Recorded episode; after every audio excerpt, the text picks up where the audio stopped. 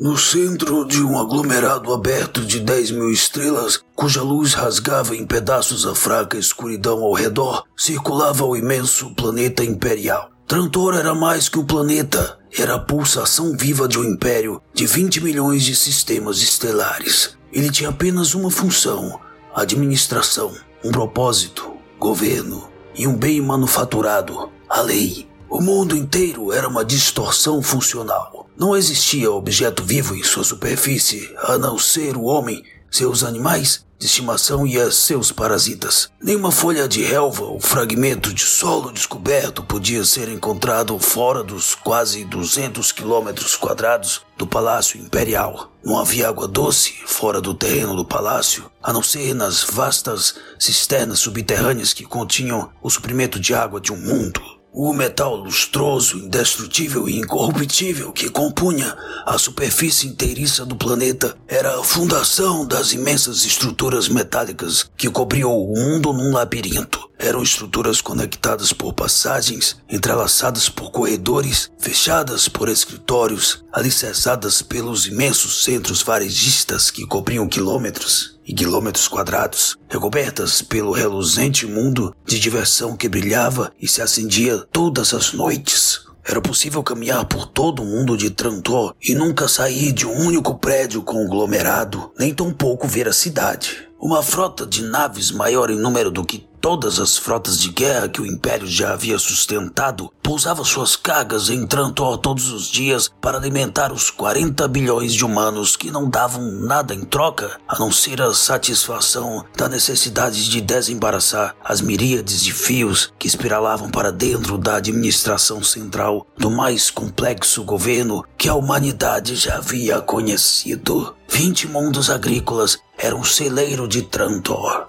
Um universo era seu serviçal.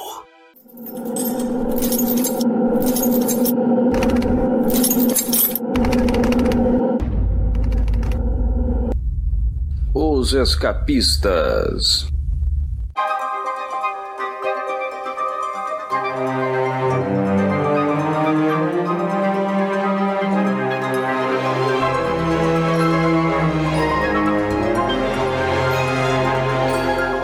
Não é de hoje que o negacionismo, o discurso que se opõe a fatos concretos, que vai de encontro à ciência, que se reveste em notícias falsas e cujos adeptos não raramente comportam-se como bárbaros, ignorantes, não é de hoje que essas práticas matam milhares de pessoas e promovem um retrocesso da humanidade em quaisquer áreas de conhecimento. 70 anos atrás, lá em 1951, o autor Isaac Asimov publicou Fundação, um romance de ficção científica que trabalhava justamente o declínio do poderoso Império Galáctico e a missão de salvamento do conhecimento humano idealizada por Harry Seldon, um cientista que, através de cálculos matemáticos, conseguiu prever os horrores que o futuro reservava àquela sociedade, uma era de barbárie e violência que poderia durar 30 mil anos. Considerado por muitos um dos trabalhos mais importantes da ficção científica moderna, a trilogia Fundação capitula quase 500 anos da história Terminus, um pequeno planeta localizado nos longínquos extremos daquela galáxia, cujo único objetivo era resguardar toda a cultura e ciência humana em enciclopédias, para que, quando o obscurantismo chegasse, o conhecimento reunido ali fosse a última chama que iluminaria a humanidade. Isso na teoria, né? Na prática, o plano Seldon era muito mais ambicioso. Eu sou o Luigi e nada escapa aos escapistas. E no programa de hoje eu reuni o conhecimento enciclopédico de um, uma dupla de especialistas em coisas aleatórias e inúteis. Ele disse que vai salvar a língua portuguesa, mas eu acho que é uma causa perdida. Maurício Dantas. Já desistir. Ele vai salvar a humanidade apagando qualquer registro sobre o seriado Fundação da Apple TV. Reginaldo Hillman. Opa, e aí? É isso. A seguir, o papo será meio que um apanhado geral sobre os romances Fundação, Fundação e Império e a Segunda Fundação, ou seja, a trilogia clássica da Fundação de Isaac Asimov.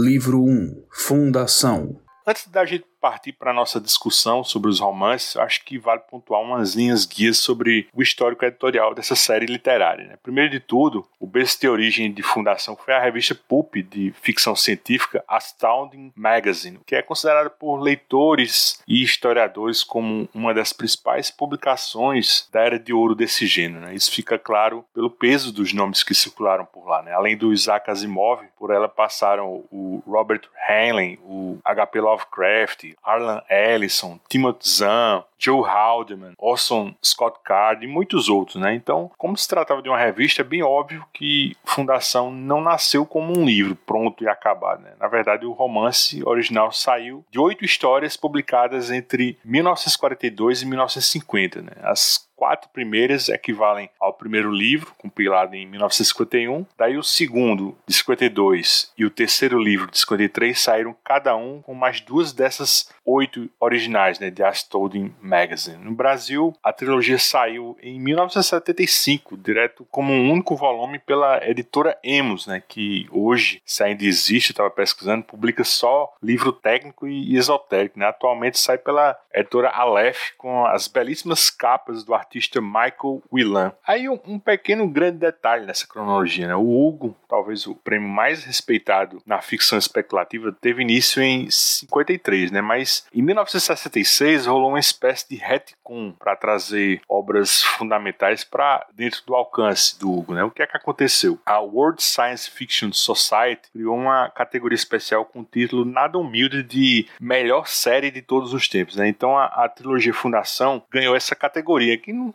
é nem uma categoria, né? é praticamente um título nobiliárquico. Né? Eu anotei aqui, os outros sindicatos eram a série Barsoom, de Edgar Rice Burroughs, né? essa é aquela que começa com John Carter, né? uma princesa de Marte. Aí tinha a História do Futuro, do Robert Heinlein, tá fora de catálogo no Brasil, e o Senhor dos Anéis, do Tolkien. Né? Como essa premiação aconteceu em 66, o Duna, do Frank Herbert, que saiu em 65, ainda estava só no início, né? Então, àquela altura não dava para falar em, em, série literária, né? Mas eu fico me perguntando se rolasse agora um, um tiratema dessa categoria melhor série de todos os tempos, com outras séries que surgiram de lá para cá, esse Fundação do Asimov ainda manteria esse título. O que, é que vocês acham disso? Eu, eu começo jogando essa pimentinha para você, Reginaldo, justamente porque você é um, um grande fã de Duna e parece que rola sempre essa polarização, né, sobre qual é que é a melhor, né? O que, é que você acha? Ah, é difícil de comparar porque eu acho que, assim, as duas são obras de ficção, mas elas são bem diferentes, né? Elas tecem, num primeiro momento você pode falar, ah, as duas tratam do império, as duas têm quase que um, um profeta, uma figura mística, mas é, elas são muito diferentes. O que eu acho, só assim, para ajustar na minha cabeça, já que eu gosto das duas, é que eu acho que Duna não existiria sem fundação. Eu acho que tem muita inspiração de fundação em Duna, né? Desde a parte do, dos campos de força, né? Pessoais, até mesmo alguma coisa não similar, mas esse conceito do império vasto e da humanidade, você tendo pouquíssima ou nenhuma, né? Vida inteligente, né? Interagindo com a humanidade, né? A humanidade explorando o espaço e num futuro muito distante, assim, muito, muito distante mesmo do nosso. Então, não é que derivou da outra, mas vamos dizer assim, Fundação saiu primeiro, né? Tô com cuidado com as palavras, porque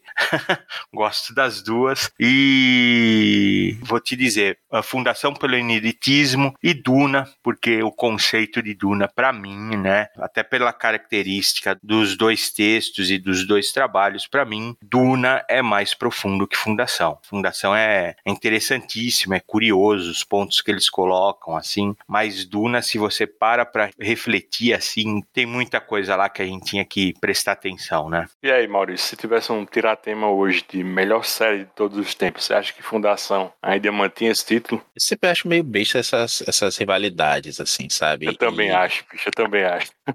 e essa coisa de melhor e tudo mais, no meu caso mesmo, hoje você até me marcou no, no Twitter, no negócio de tipo, personagens e tudo mais que identificam, e eu não respondi, vou até deixar aqui um recorde esse comentário, porque eu sempre fico assim, mas quais são? Sempre muda, é uma coisa muito de momento. É difícil você discutir em termos só de qualidade. Tem muito a ver com o que aquilo te diz naquele momento. Vou falar de fundação e o que me disse quando eu li pela primeira vez. E isso me marcou muito mais do que quando eu li Duna. Foi, li, inclusive, li um por causa do outro.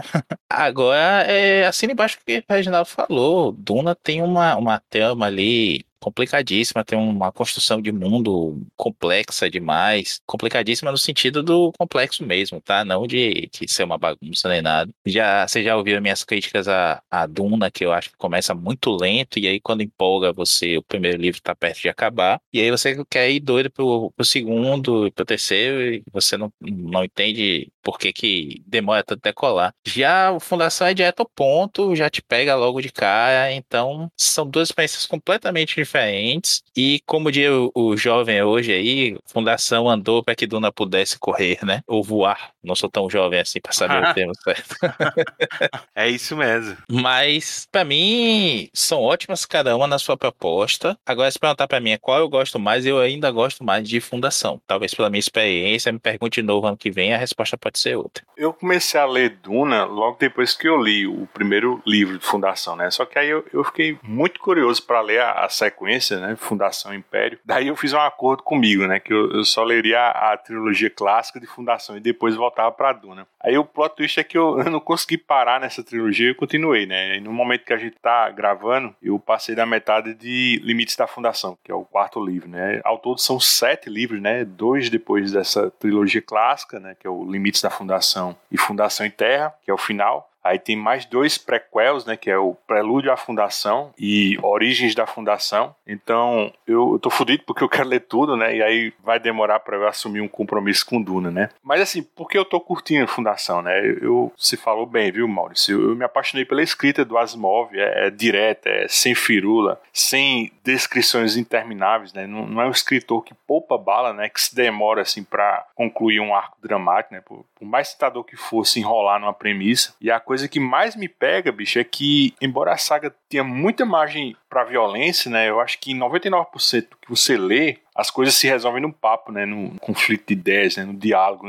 Inclusive, o grande jargão do, do Salvor né, que é um dos principais protagonistas do primeiro livro, é que é, a violência é o último refúgio do incompetente, né? Então, é até uma lição, né, para o nosso tempo, né, no momento em que o atual governo não sabe lidar com a imprensa, né, com a crítica, né, que na falta de, de argumentos apela sempre para a truculência, né, para a violência verbal. Com isso acaba sempre inflamando os seus admiradores a cometerem até violência física, né, em jornalistas, né, que está apenas fazendo seu trabalho ou as perguntas que a gente não pode fazer, né. Então é muito bom, bicho, para mim ler um livro de ficção científica onde o, o tema maior é, é justamente esse enfrentamento à barbárie sem recorrer necessariamente a ela. Mas aí, vocês curtem é, essa, essa premissa? Vocês veem a, a, a, violência em fundação desse jeito também? O que, é que você acha, Reginaldo? Eu acho aí é que tá. Uh, de fato, o Maurício falou muito bem, né? A escrita do Asimov, ela é envolvente. Ela é, é não é que ela é, se eu falar que ela é simples, é, tá, talvez até ela soa depreciativa e ela não é simples. Ela é envolvente mesmo. Parece assim que você tá ouvindo uma conversa do seu lado, assim, você quase quer virar a cadeira para participar, assim, de tão interessante e, e de tão conduzida e tem muito diálogo e tem muito pouca ilustração, descrição, talvez o mínimo necessário, e ao mesmo tempo ele cria uma ambientação, então talvez até seja fruto da época. Todos os encontros é oferecido um cigarro, um charuto para a pessoa relaxar, tem aquele mecanismo que distorce uma gravação se você quer ter uma conversa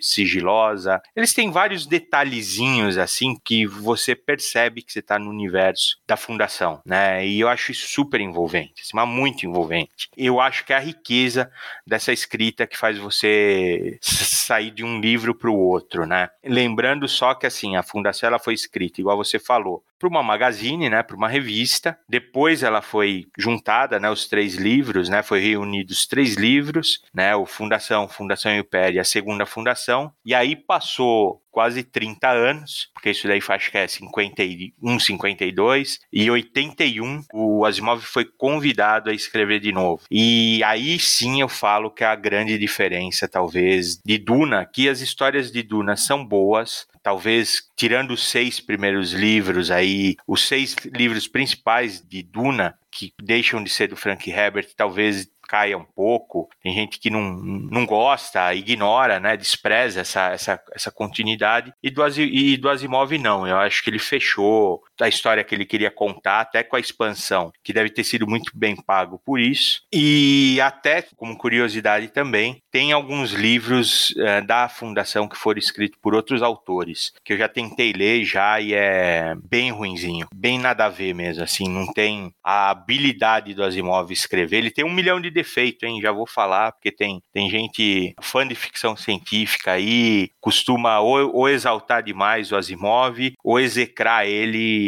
ele não é um anjo, não é um demônio, tem seus defeitos de época, seus defeitos humanos, como todo mundo. Muitos, aliás, né? Não vem ao caso, mas tem gente que é, é, é, diz que ele era execrável, né? Com mulheres, nessas feiras, nessas, nesses eventos que tinham, né? Isso daí é fato, né? Não é nem que dizem, é fato. Isso daí é indesculpável, mas ao mesmo tempo eu não posso, eu não consigo de deixar de dizer que assim, é um dos meus autores favoritos. A escrita dele para mim é talvez a mais envolvente que eu já li, né, de todas. Vou até antecipar o que eu tinha comentado antes, porque me chamou muito a atenção da escrita, do que me explodiu a mente, né, de fundação, eu li no comecinho da, da, da pandemia, 2020, lá para maio, mais ou menos, a Amazon fez uma puta promoção aí no Kindle, e cada volume tava saindo três reais, quatro reais, mais ou menos. Aí, por conta de alguns amigos já tinham lido, e por saber que é uma falta mesmo não ter lido ainda, foi quando eu li Fundação. Não sou um, um fã de longa data, não sou um fã recente, mas estou terminando o quinto livro também, também nesse momento que a gente está gravando. Olhei aqui no Kindle, tô em 62% dele, do Fundação e Terra. E assim, Luigi, é uma coisa que me chamou muito a atenção em relação até o momento que a gente está vivendo, porque a, a barbárie não é só da violência física, né, bicho? Há uma violência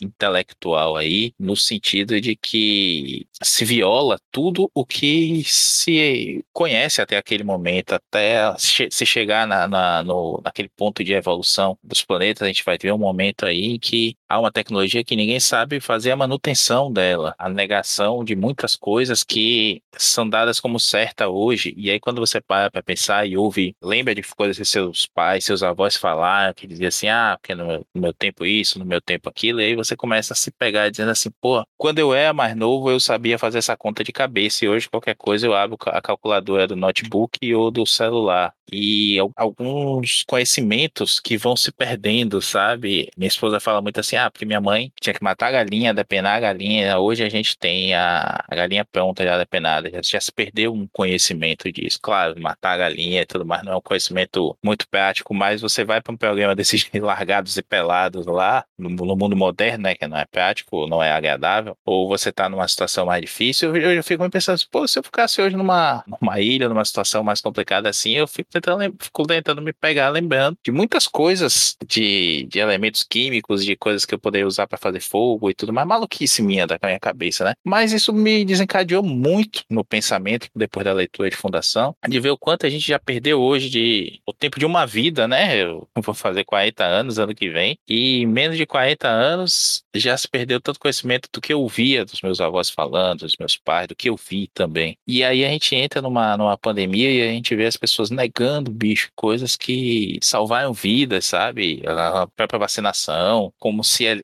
erradicou no Brasil muitas doenças, né? Se tornou uma, uma referência mundial. O cara discutiu, a gente estudou o mínimo, somos todos de, de áreas diferentes aqui, mas a gente estudou o mínimo de biologia, sabe como funciona um vírus, como ele muda, como ele evolui e tudo mais. E a gente tá vendo na TV um presidente falar aquele tipo de coisa. Olhar as pessoas da nossa família, do lado, o vizinho, é chocante. Eu saí do grupo dos meus amigos de colégio porque eu não aceitei que pessoas que tiveram o mesmo acesso à informação que eu tive, ou até mais, porque puderam pagar cursos, intercâmbios, tudo mais que eu não pude, defendendo coisas absurdas, bárbaras, e não é, repito, a barbárie é violência física, né, Luiz? É uma violência intelectual, é uma, uma negação de, de paz, não só através da bomba, da morte, da destruição. E também, concordo, a gente vai ver depois aí as soluções para isso que o a fundação, né, a, a entidade fundação dentro da história propõe, mas que a gente hoje já vê, bicho, se, se esvaindo, sabe? Vai, vai ter uma, uma virada aí, logo nesse primeiro livro, de uma solução que, puta, é genial. Os caras fizeram isso há 500 anos,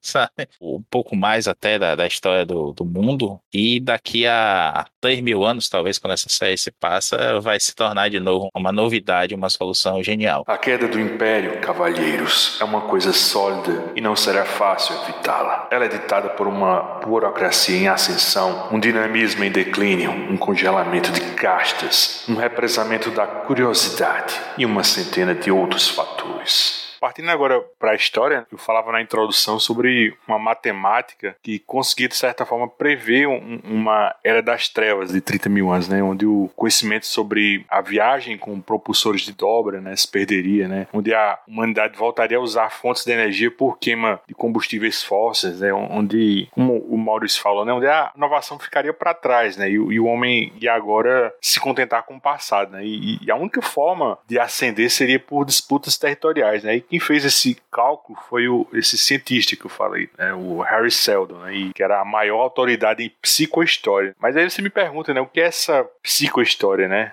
Aí, nas palavras do, do próprio Asimov, é a ciência das multidões, né? Multidões na casa dos bilhões, né? Ela prevê reações a estímulos né, com, com a precisão com que uma ciência menor poderia prever, assim, por exemplo, o ricochete de uma bola de sinuca. Né? Então, a reação de uma só pessoa não poderia ser prevista pela matemática convencional, mas a reação de um bilhão de pessoas, segundo a, a psicohistória, seria possível. Né? E no caso da, da fundação, a gente está falando do planeta Trantor, né? a sede administrativa de um império galáctico que até agora já durou 12 mil anos, né? com milhares de planetas vastos. Aí Trantor é um, uma cidade do tamanho de um planeta, né? com 40 bilhões de pessoas vivendo lá. Né? E, aí imagina que tudo parece que está bem, né? até que começa a surgir o burburinho sobre essa tal Era das Trevas prevista por Seldon. Né? Esse primeiro livro ele começa justo com a chegada de Gal Dornick, né? que é um matemático que entende um pouco do cálculo da psicohistória e chega a Trantor para trabalhar com o Seldon. Só que tudo não passa de um subterfúgio do Seldon, né? para trazer a um julgamento no qual ele está sendo acusado de ser conspirador e traidor do Império. Né? E aí o, o Seldon ele usaria o Gal Dornick para validar a sua projeção de que a barbárie duraria 30 mil anos se nada fosse feito, né? ou apenas mil caso o imperador aceitasse executar o plano Seldon. Né? Reginaldo, quer falar desse plano e da própria figura do Harry Seldon, né, que é um personagem que só aparece no comecinho, mas meio que no decorrer de toda a série ele acaba se tornando meio que uma ideia, né? Bem onipresente.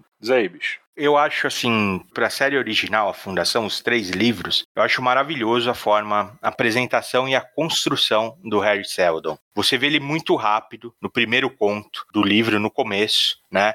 A ponto de você não se identificar nada com ele, você achar ele um cara curioso, claro, inteligente. Você vê a postura dele antecipando as reações que o governo iria ter, né, para depor eles, para considerar eles um incômodo e não uma ameaça e exilar eles, fazer na verdade virar o jogo, né, fazer a vontade deles. E isso daria o início início ao plano maior dele, que seria tentar conter, né, esse período de caos que seria inevitável, né? A humanidade se expandiu demais, a estrutura do império por si só ela, ela iria ruir, né, pelo próprio tamanho, pelos incontáveis planetas que tinham que ser administrados, por si só, isso daí estava fadado a acontecer. Então, a ciência que o Harry Seldon desenvolve da psicohistória permite ele tentar conduzir uh, situações né, de forma que esses 30 mil anos aí de barbárie vire mil anos, né? E que a sociedade espacial, né? Porque nós estamos falando aí de, de sociedade espacial de planetas, todos humanos, né? Não tem alienígena, seria reconstruída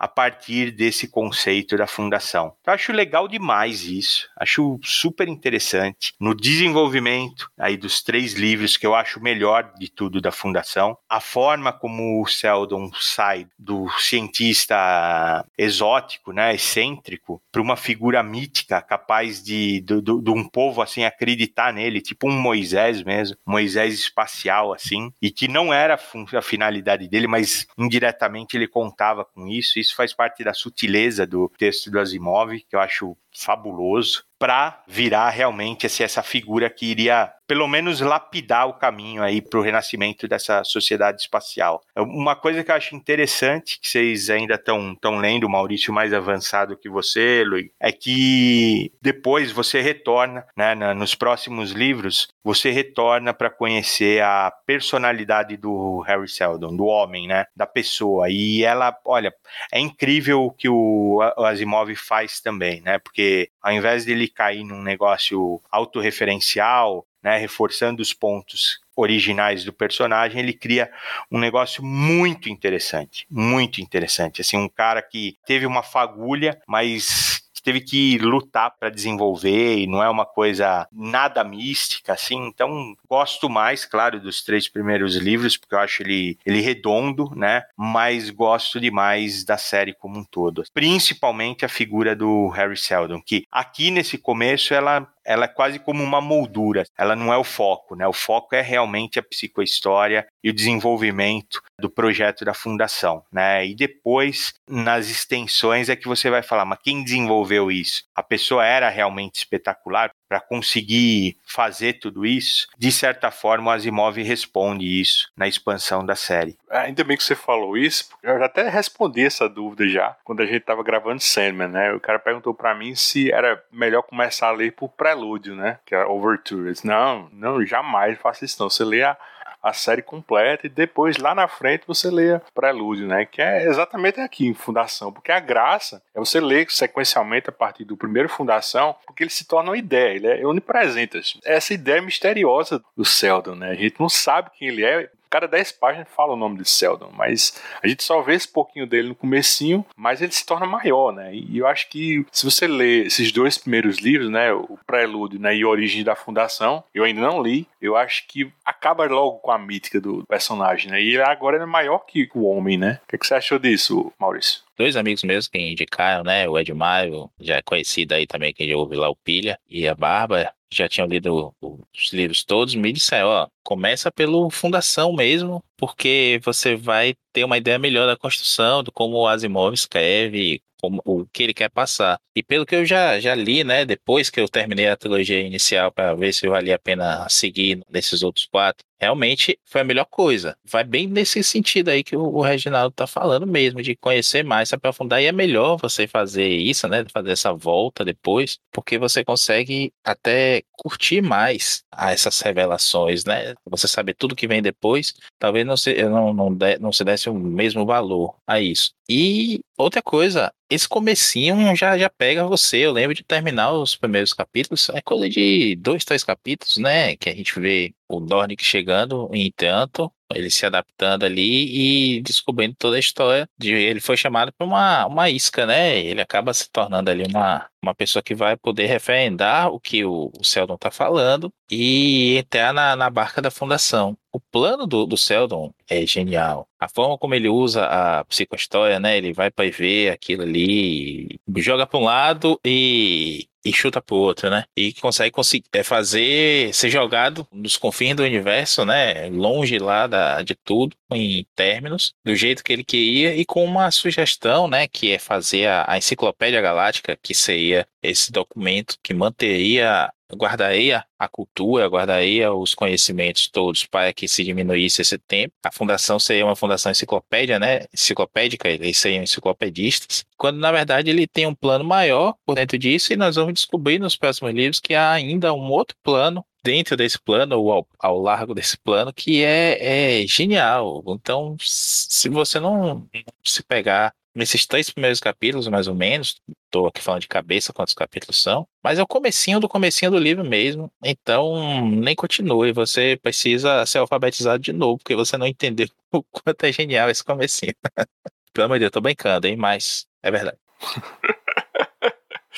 Mas assim, bicho, é, vocês chegaram a pensar que a Era das Trevas e essa ideia que o, Império estava vulnerável não acabou sendo uma coisa que o próprio Seldon deu causa, não? Assim, porque, ok, nessa parte no julgamento ele, ele apresenta uma série de argumentos que o, o retrocesso social e científico já está entre eles, né? Mas eu fico imaginando também assim que o, o Seldon ele acelerou ou desencadeou o processo para que ele pudesse implementar o plano dele, né? Porque o Império só começa a ruir de verdade, se eu não me engano, lá para os 200, 300 anos para frente, né? Com o que eles chamaram depois de o, o grande saque, né? Mas é isso, eu, eu acho que foi o Seldon, bicho, que riscou o fósforo, né? Vocês têm essa impressão também? Eu acho que ele brinca aí, de alguma forma, com aquela teoria do observar o experimento altera a natureza e o resultado do experimento em si, né? O, o que a gente vê muito em ficção científica, talvez fosse uma novidade lá em Fundação, mas não é um conceito assim abertamente, né? A gente pode olhar hoje em retrospectiva e apontar isso, que é o do saber o futuro acaba prejudicando ou alterando de alguma forma esse futuro, né? E nesse no caso o que você entende é que pode ter acelerado o processo. Talvez sim, Luigi, por apontar que está acontecendo, sabe? Mas eu acho que é muito mais o trabalho dele ali, muito mais conseguir meios para que ele saísse da, da equação, né? Ele vai para o canto bem longe, distante de tudo aquilo aí, para poder acompanhar de fora, não participar de, de jeito algum daquela decadência e se manter a parte do, do processo. Talvez ele tenha soltado a bomba e saído correndo, né? Mas eu não, não vejo assim como você que ele tenha acelerado a coisa, não. Talvez por isso, esses dois pontos que eu apontei aí, né? Do observar o experimento, conhecer o futuro e acabar acelerando ele, como vários filmes que a gente já viu, né? De tanto evitar que aquele futuro ocorra, a gente acaba acelerando ou promovendo ele mais ou menos aí o que o, o Hickman parece estar construindo nos X-Men também. Mas assim, parece um papo negacionista esse meu, né? Como o governo fala, né? O, está acontecendo porque o cientista é muito pessimista, né? é, tá torcendo contra o Império. É.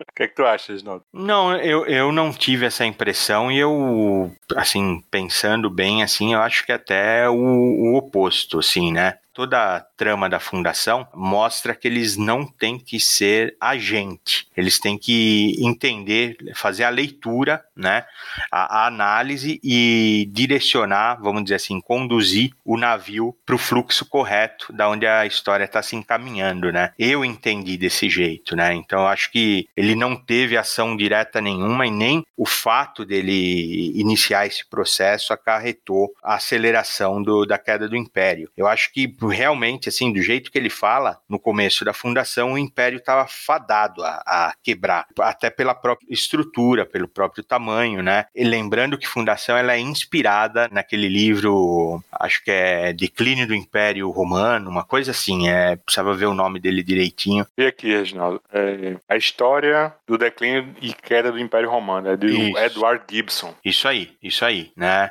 Então, assim, ele foi livremente, foi, foi a fagulha da ideia é essa, né? E ele pensou realmente assim, e se um cientista fizesse uma, uma equação social que ele entendesse o que iria acontecer, não é nenhuma previsão do futuro, é, é o rumo que as coisas vão tomar, né? E conseguisse jogar, mover as peças para favorecer determinada situação, mas não é causa, é consequência, né? Eu entendo desse jeito, né? Então, e é engraçado que isso que o Maurício falou é, chama princípio da incerteza, né, de, de, sociologia. Com essa ideia, né, com essa história de ficção do Asimov, a, a, ciência social, ela acabou pegando essa ideia e transformou realmente num princípio mesmo, né, que é, é esse daí, é o princípio da incerteza, né, da sociologia, o princípio da incerteza social, né. Então, assim, se um grupo muito grande de pessoas ganha conhecimento de algo que está para acontecer, a, a ação coletiva se torna imprevisível. Então, vamos dizer assim, você tá vendo que a merda vai acontecer e deixa todo mundo ciente que está previsto isso, a sociedade em si, o número grande de pessoas tenta, faz uma força contrária para não acontecer, né? Isso daí foi feito com base na descrição que o, o Asimov faz da psicohistória, né? que é super interessante, né? Ele chama em alguns momentos também de psicossociologia, né? Que tem mais a ver com análise social do que análise, análise histórica em si, né? É, eu acho maravilhoso isso. Eu realmente discordo, né, Luigi, do que você falou, justamente por isso. Eu acho que a graça, a graça da história do Asimov é exatamente essa, assim, esse axioma aí, né? A, a, a violência é o último refúgio do incompetente, ele leva ao extremo, né? Porque beira a, a inação, né? Você não fazer nada, apenas tomar consciência do que as coisas estão acontecendo de fato e se posicionar corretamente, né? Com base nisso. Reagir, não agir, né? Então eu vejo o livro inteiro com essas duas pegadas. Eu falo essa primeiro e depois, mais para frente, quando aparecer o assunto, eu falo o segundo, que eu acho que é até mais forte. Para mim, é, é, é, a mensagem mais forte da série Fundação inteira. Mas eu não concordo com isso que eu falei, não, viu, Reginaldo? Eu, eu solto isso aqui só pra provocar, que nem o Chacrinha, velho. Eu vim entendi. só pra confundir, bicho. entendi, entendi. Não, é que pode. Não, não, não é uma leitura equivocada, né? É, é, eu só assim, só acho que você entendendo a condução que ele faz, ele seria contrário a uma ação direta. Ou se ele se, se sentisse responsável, talvez, vamos dizer assim, algumas coisas ele sabia, né? Algumas peças do dominó que ele mexia, ele sabia que iria acarretar consequência. Por exemplo, trazer o, o Gal Dornick ia chamar, ia ser a gota d'água para a polícia do Império, né? Para aquela polícia secreta do Império que já estava de olho nele, assim. Então, algumas coisas você vê que ele, ele fez, assim, né? Outra, por exemplo, que de não ter nenhum psicólogo na em términos, né? Na fundação, né? Ele queria exatamente isso, que esse princípio de incerteza social não existisse na, na, na fundação. Eles trabalhassem às cegas mesmo, né? Tanto é que no segundo livro, a convicção que a fundação seria invulnerável foi, vamos dizer, parte da queda deles, né? Então eu eu eu entendo como uh, realmente não ser essa o que o Asimov estava querendo falar, né? Eu, eu ia até além aí, a partir disso que você falou, Reginaldo. Na verdade, o nome é esse mesmo. Obrigado aí pela complementação. Não, não tinha isso mesmo na mente. Mas eu ia, eu ia além na questão do, do livro mesmo. Porque se aquela sociedade soubesse ou acreditasse naquele aviso, ela é incapaz até de acreditar nesse aviso, né? E fosse tomar precauções, fosse levantar dados para ver se aquela conta batia mesmo, né? Que as, as coisas estavam degringolando, eles conseguiriam alterar isso, mas já estava tão podre por dentro o Império, né? Que eles não, não tinham nem gente capaz de avaliar isso ou de alguém para levantar ele e desconfiar. Opa, será que é isso mesmo? Como a gente vê de novo, né? É. Vou, toda hora esse paralelo vai me passar na cabeça pelo momento que eu li, pela obviedade até deles, pelo menos para mim, acho que vocês concordam também, porque a gente está vivendo hoje de, de, um governo que, que não acredita que as coisas podem acontecer de mal mesmo, de, pelo menos parece, será que é isso mesmo? Deixa eu ver aqui, até para refutar, não, a, a, a, certeza da correção deles é quase que mística, então dane-se, quem discorda tá errado, como eu banquei agora há pouco, né, de voltar a fazer a, a alfabetização. Né? Você leu errado, volte duas casas. Términos. Sua localização era estranha para o papel que foi convocado a desempenhar na história galáctica. E, no entanto, como muitos escritores nunca se cansaram de ressaltar, inevitável localizado na própria fronteira da espiral galáctica, planeta único de um Sol isolado, pobre de recursos e de valor econômico desprezível. Ele nunca havia sido colonizado nos cinco séculos após sua descoberta, até o pouso dos enciclopedistas. Thank you.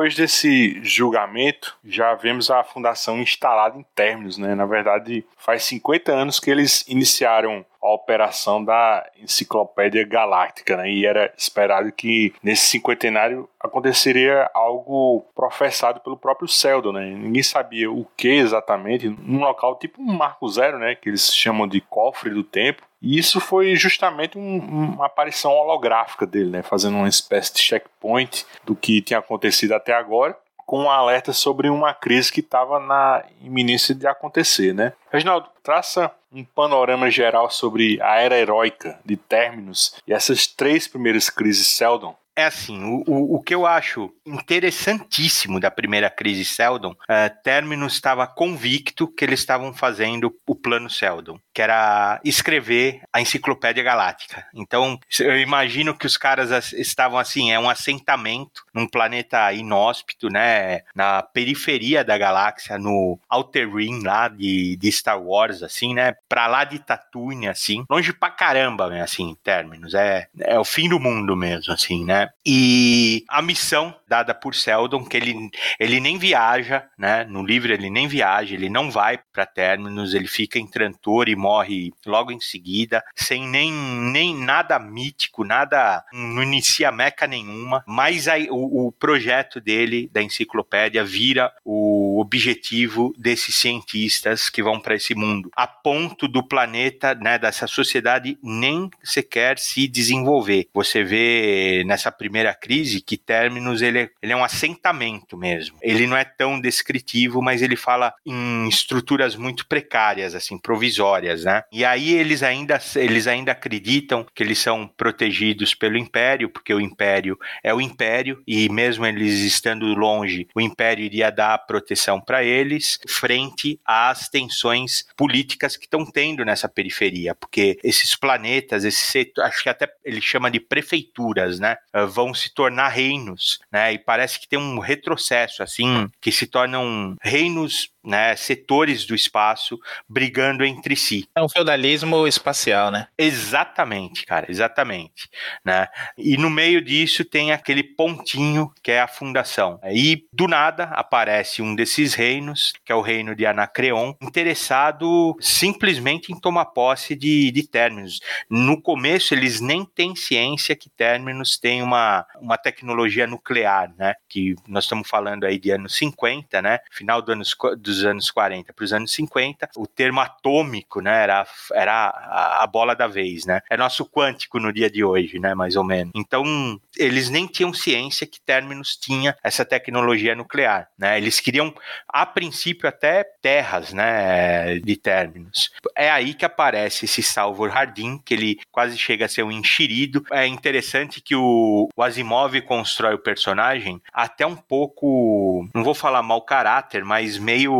canastrão, assim, né? Ele é um cara que você vê que ele é oportunista, espertão. Ele não é um cara, o herói da história. Ele não é um cara 100% luminoso. Ele tem algumas coisas questionáveis, porém, ele é o que faz a melhor leitura da situação. E é isso que eu acho interessante, que antes mesmo até deles saberem, eles estavam mais preocupados com a enciclopédia do que com a psicohistória. A psicohistória parecia quase um negócio assim, para eles obscuro, porque não tinha ninguém estudando isso lá em Terminus. É uma das ações, né, Luigi, que o, eu acho que o, o Harry Seldon quis fazer, né, deixar eles no escuro em relação a isso, né, e a primeira crise se resolve simplesmente graças a esse Salvor Hardin, que fez a leitura do que estava acontecendo e viu que o ideal era não fazer nada, ou fazer o mínimo possível. Então a primeira coisa que ele faz é mostrar que Terminus tem energia atômica, aí o, o, os enciclopedistas até pedem ajuda para o Império, império pensam em fazer isso, ficam com medo que assim que o, o reino de Anacreon souber que eles têm tecnologia nuclear, eles vão.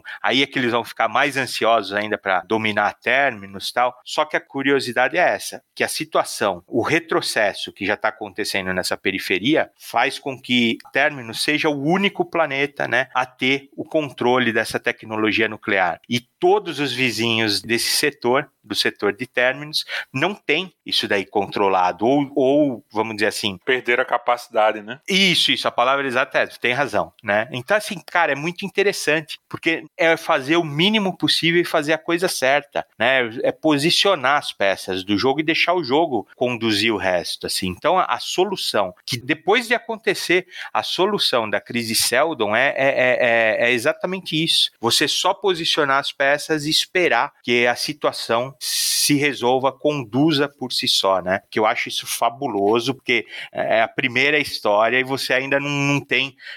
conhecimento de tudo, assim, né? Aí, Maurício, até para não falar demais, fala do, do cofre. Ah, bicho, eu, eu, eu gosto muito dessa parte, porque também é, é a primeira aparição do Celdo, né? E existe toda a teoria que meio que um conto arturiano, né? Que, que o Arthur vai voltar no momento de necessidade, o sebastianismo português e tudo mais. Então existe uma, uma, uma crença até bem fervorosa, né? De que o Celdon vai voltar e trazer uma resposta, e ele não vai trazer resposta, nada, né? É exatamente exatamente isso que você falou. Ele tá ali para comentar, ele, ele, é o comentarista de, de, sofá, né? Bom, o que vocês acabaram de passar é isso e aquilo, mas o cofre do tempo, né? São gravações que o Sheldon fez no final da sua vida e que ele as programa para aparecer como hologramas no, nos momentos certos, nos quais ele calcula que a fundação esteja prestes a passar ou tenha passado por essas crises. Por isso que chama crise Sheldon, né? São as previsões dele mais ou menos de quando vão acontecer e como podem ser resolvidas resolvidas ou não. Ele vai fazer o comentário e fazer o, é o, o né, da Shira que dizia assim, no episódio de hoje nós aprendemos que isso, isso e aquilo. Então é o que ele vai fazer ali numa escala mais matemática e apresentar não a solução, mas explicar o que é que aconteceu ali num, num, plano maior das coisas, já que, como vocês me lembraram, não há ninguém nesse momento aí que tenha o conhecimento da, da psicohistória ou essa compreensão maior. Um traço de, da característica dos personagens que o, o Asimov vai apresentar pra gente, porque é isso, né? A, a série não se prende a um personagem ou outro, porque ele dá pulos no tempo e vai contando episódios, não tão isolados assim, há uma continuidade, obviamente, mas é dinâmico porque quando você tá gostando do personagem, ele já muda, já vai, já pula 50 anos, 20 ou 100 anos, enfim, é um momento chave da história da fundação, né? Mas muito mais uma narrativa sobre a fundação do que um ou outro personagem. A gente até quando começa a sentir falta já de um personagem já se cativou por outro, é uma outra pegada, uma outra sacada, e você vai vai se levando por isso. O, o Koff vai aparecer mais algumas vezes, ou vai deixar de aparecer em alguns momentos que se espera, né? E isso vai, vai gerar várias incertezas lá. Mas sim, como eu ia dizendo, é uma, uma curiosidade, assim, não, não diria que é uma contradição, mas é uma curiosidade da narrativa, é que a própria psicohistória supõe que precisa se calcular a, a questão da populações gigantes, né? Não, não dá para calcular o, uma ou outra pessoa, mas em muitas dessas crises é uma ou outra pessoa que se destaca e que toma a decisão correta, né? E, e é levada ao poder ou não por conta disso, por ser é, única, né? Fugir, sair da, da régua ali do que o, o Sheldon estava prevendo enquanto sociedade. É muito mais o, o indivíduo fazendo a diferença aí dentro da sociedade, guiando ou tirando até do rumo, como a gente vai ver no segundo livro. Em nome do Espírito Galáctico e de seu profeta Harry Seldon e de seus intérpretes, os homens santos da Fundação, eu amaldiçoo essa nave, que os televisores que são seus olhos fiquem cegos que as garras que são seus braços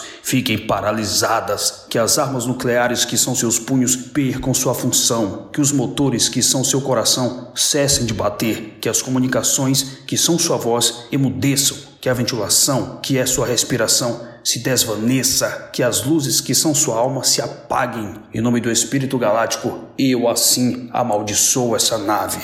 E assim, seguindo em frente, acontece a segunda crise Seldon na própria gestão do Salvo Harding, né? Que agora ele como prefeito, né? Termina essa primeira crise Seldon, ele, na verdade ele começa como uma espécie de conselheiro, né? Quase um vereador. Ele termina como prefeito e nessa segunda crise Seldon, assim, cerca de 30 anos depois, já surgem duas figuras diferentes, né? Também instituídas pelo próprio Salvo Harding, né? Que era a figura do sacerdote da religião do espírito galáctico, que é uma forma de cercar a energia atômica com conceitos religiosos, né, para que ela seja sacralizada, né, e, e o, os reinos, né, os quatro reinos próximos, né, eles comecem a respeitar e de certa forma a temer, né, o poder da fundação. E tem a figura do comerciante, né, que eles vão vender assim bugigangas, né, que a, a fundação ela é pobre em minerais, então tudo que ela tem de minerais ela tem que aproveitar ao máximo, né, então eles se especializam muito miniaturização, né? Como o Reginaldo falou, até o Duna se inspirou nisso, tem aqueles cintos, né, que protegem dos, dos lasers, né, aqueles vaporizador que chamam isso na fundação. Então a, a segunda crise Seldon é justamente isso, né? Quando o Salvor Harding ele implementa essa religião e começa a figura dos comerciantes. E isso vai levar também lá para frente a, a, terceira crise Seldon, já quando o Salvor Harding já morreu, assim, muitos anos depois. Embora eu goste muito desses dois personagens, mas quando eu tava lendo, me lembro que eu curti mais o, o Robert Mallow por ser um comerciante que dá um, um nó tático, né? Como hoje a galera gosta de falar no futebol, né? Dá um nó tático da administração da fundação, né? Ele vira prefeito e gradativamente vai revogando a tática do Harding sobre essa intermediação da religião do espírito galáctico aos planetas, vamos dizer, né? Pagãos, né? sobretudo também porque esses sacerdotes, entre aspas, eles começam a crescer o olho, né? Isso vai se virar contra a própria fundação, né? Então, quando o Malo faz isso, ele acaba sufocando, né? O crescimento da religião e ela vira também um, acho que uma nota de rodapé na história da fundação.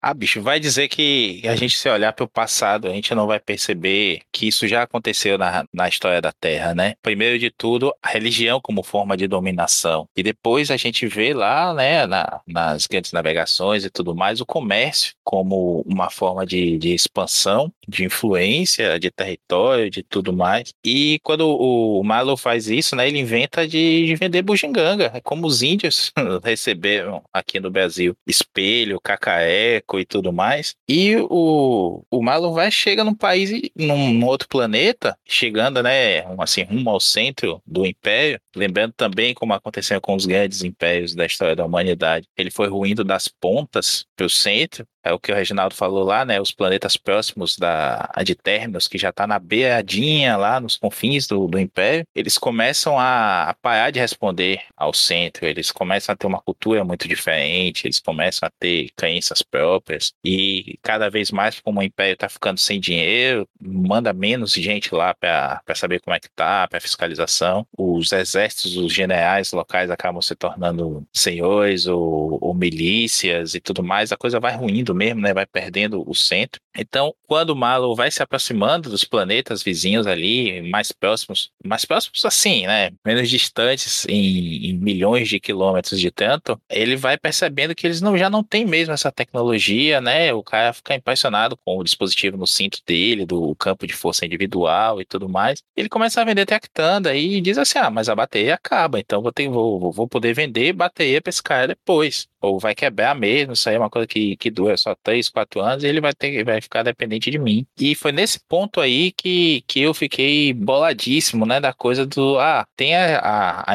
a usina de força deles lá, mas ninguém sabe operar. Os caras sabem que, assim, ó, se deu tal coisa, então tem que tal peça. Mas se acontecer um problema diferente, ninguém sabe. Eles só tem mecânicos, eles não têm engenheiros, eles não têm desenvolvedores, eles não têm... Não tem criatividade, né, bicho? É, acabou a cabeça, eles só tem mão e ainda assim para manter a coisa, né? Se um dia dissesse, ah, vamos otimizar isso aí, não tem como otimizar, ele não deve nem saber mais o que é otimizar, né? E ele percebe que aquilo ali para a fundação é uma brincadeira de criança, né? Um, um joguinho e tudo que para aquela outra civilização é uma coisa extremamente avançada. Ele seduz a, a mulher lá do chefe do planeta, né? Não lembro agora qual é o título específico, mas cada planeta vai tendo o seu título, né? Imperador, governador e tudo mais. Ele vai entendendo aí um caminho e cria uma esquadra de colonizadores é na verdade, que é uma esquadra de comerciantes. Comerciantes barra é, piratas, né? Que é o que o Malo é no comecinho ali, no, no sentido de ser o cara que tá à margem da coisa. Ou ele briga com essa parte religiosa, com os sacerdotes lá, como você falou, Luiz, porque ele entende que, tá, eles cumprem o seu papel, mas a partir daqui eles estão barrando o desenvolvimento da própria fundação como uma força local, né? Já se descobriu ali que não é para fazer enciclopédia, não é para fazer repositório só de conhecimento, é para se tornar uma força ativa ao longo da queda do Império para que restaurasse a, uma ordem no menor tempo possível. Que esse sim era o plano Seldon, não através de leitura de repositório, ser uma biblioteca da Alexandria espacial, mas ser uma força ativa ali de desenvolvimento. Um novo centro no futuro. Cara, eu, eu me confundi tudo. Eu, eu, botei as duas crises em uma, né? A, a segunda crise, na verdade, é, é, o surgimento dos sacerdotes, né? A terceira crise é, é justamente esse do, do, surgimento dos comerciantes, né? Só essa errata minha. Então, cara,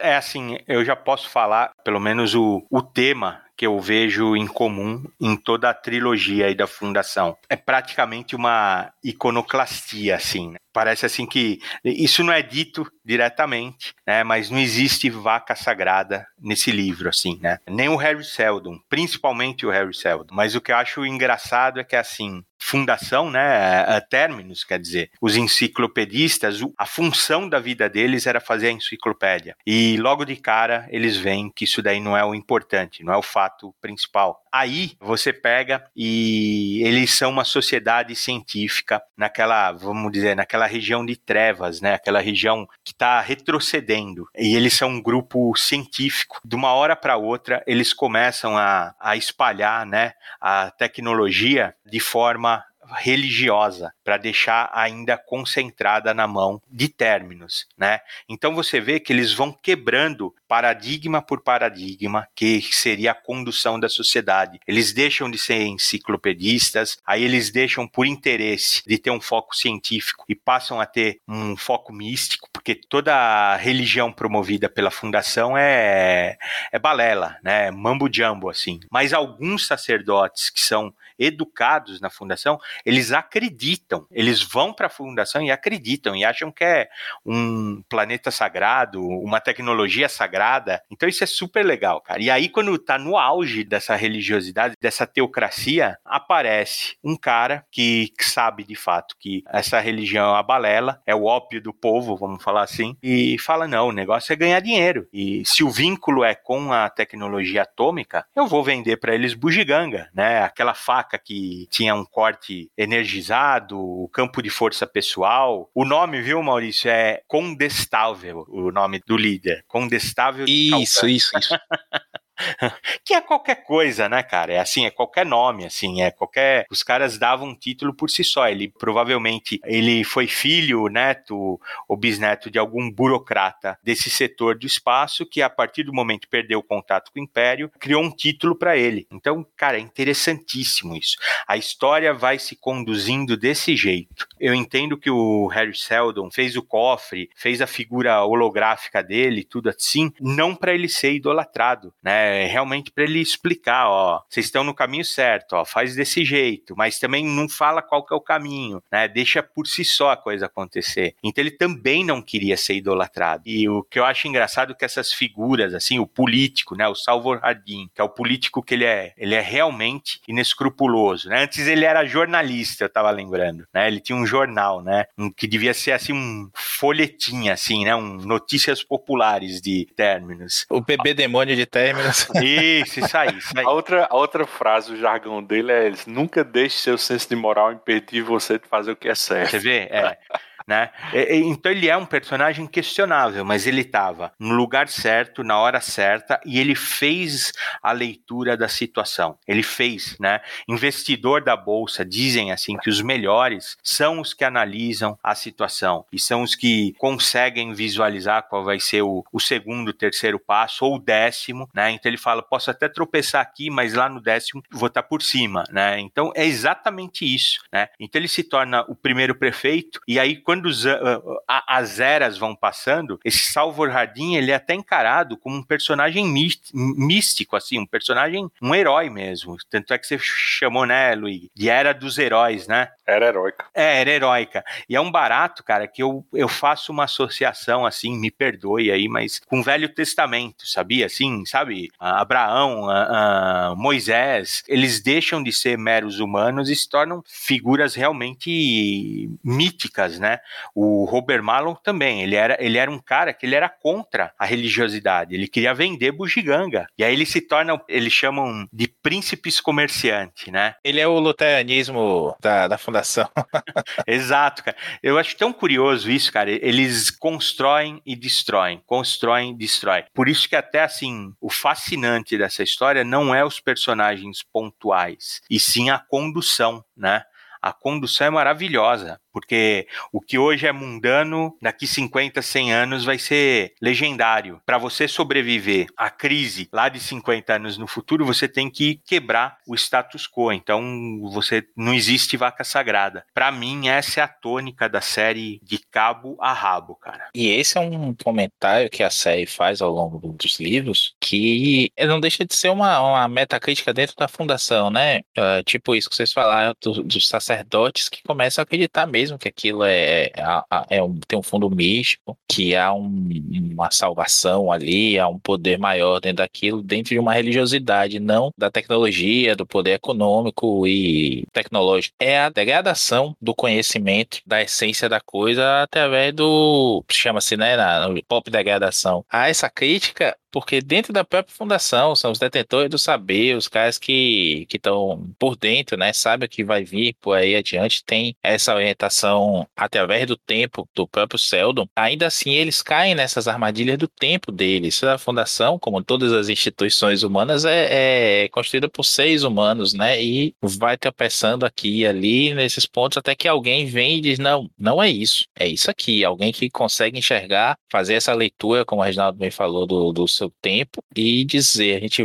tá aqui e a gente vai para ali. E vem um Seldon depois, né, no momento certo, dizer, apontar que esse é o caminho certo mesmo e tudo mais. E ele deixa claro, né, que em algum, alguns momentos, quanto mais distante ele tá indo, ele tem uma margem de erro maior pro que está acontecendo e pro que ele tem previsto, né? Tanto que em alguns momentos o plano Seldon vai sair completamente ali do trilho e vai revelar algumas salvaguardas. Eu gosto muito dessa crítica sutil, assim, da forma como ele conta repito, porque é isso aí, Reginaldo. Ele, ele constrói e destrói e ele aproxima você a cada episódio, né? A cada momento que ele, ele foca, para você enxergar de perto o que é que tá acontecendo. E aí, no, ao final, quando você fecha o, o arco daqueles personagens ali, você afasta e consegue ter uma visão macro e olhar onde eles estavam, onde eles estão agora e o que é que se promete a partir dali. Eu tive um professor de história que dizia isso, né? Que a humanidade tem, tem ciclos, né? Do globaliza, tribaliza, globaliza, tribaliza. A gente viveu aí ao, ao, longo dos últimos 20 anos, talvez até mais, acho que devia até dos anos 90 para cá, um processo de globalização com esse nome, né? Você falou muito globalização, caiu nos vestibulares da gente, a globalização, e agora a gente está vivendo um processo de tribalização em que se deixa de pensar no coletivo, né? No que se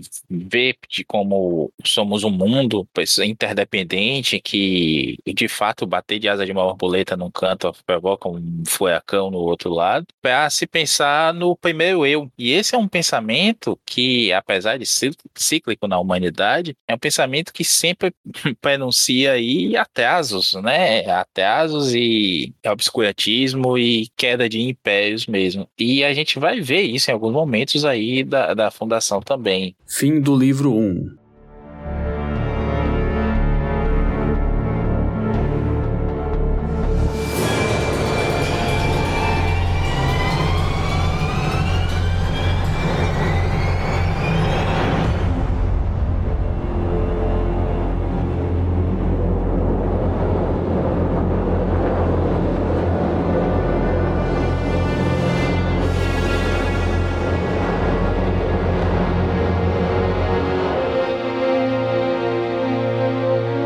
Livro 2 Fundação e Império Agora a gente está no segundo livro, né? Fundação e Império, né? Ele, ele, a princípio se centra no momento em que o Império começa a notar que a fundação é um risco para sua estabilidade, simplesmente porque seu poder militar está visivelmente defasado, né? Ou comprometido por falta de gente que faça manutenção no maquinário, que faça pesquisa e desenvolvimento para inovar, né? E, e, isso a fundação tem de sobra, né? Aí a primeira metade do livro é justamente isso, sobre um impasse do último general realmente valoroso do Império, né? O Belrose e o Imperador Cleon, né? Que aparece direto, né? No seriado da Apple, né? Quase como se ele fosse um protagonista mesmo, mas só aparece uma única vez nesse capítulo, né? Do segundo livro. Bom, é, essa seria a, quarta crise Seldon, né? E a fundação se sobressai, como eu disse, por conta desse impasse, né? Quando o Império retira suas tropas do ataque direto à fundação, com a desculpa oficial que eles não representavam nenhum risco real, mas na verdade eles sabiam que a, a fundação, embora tivesse um poder militar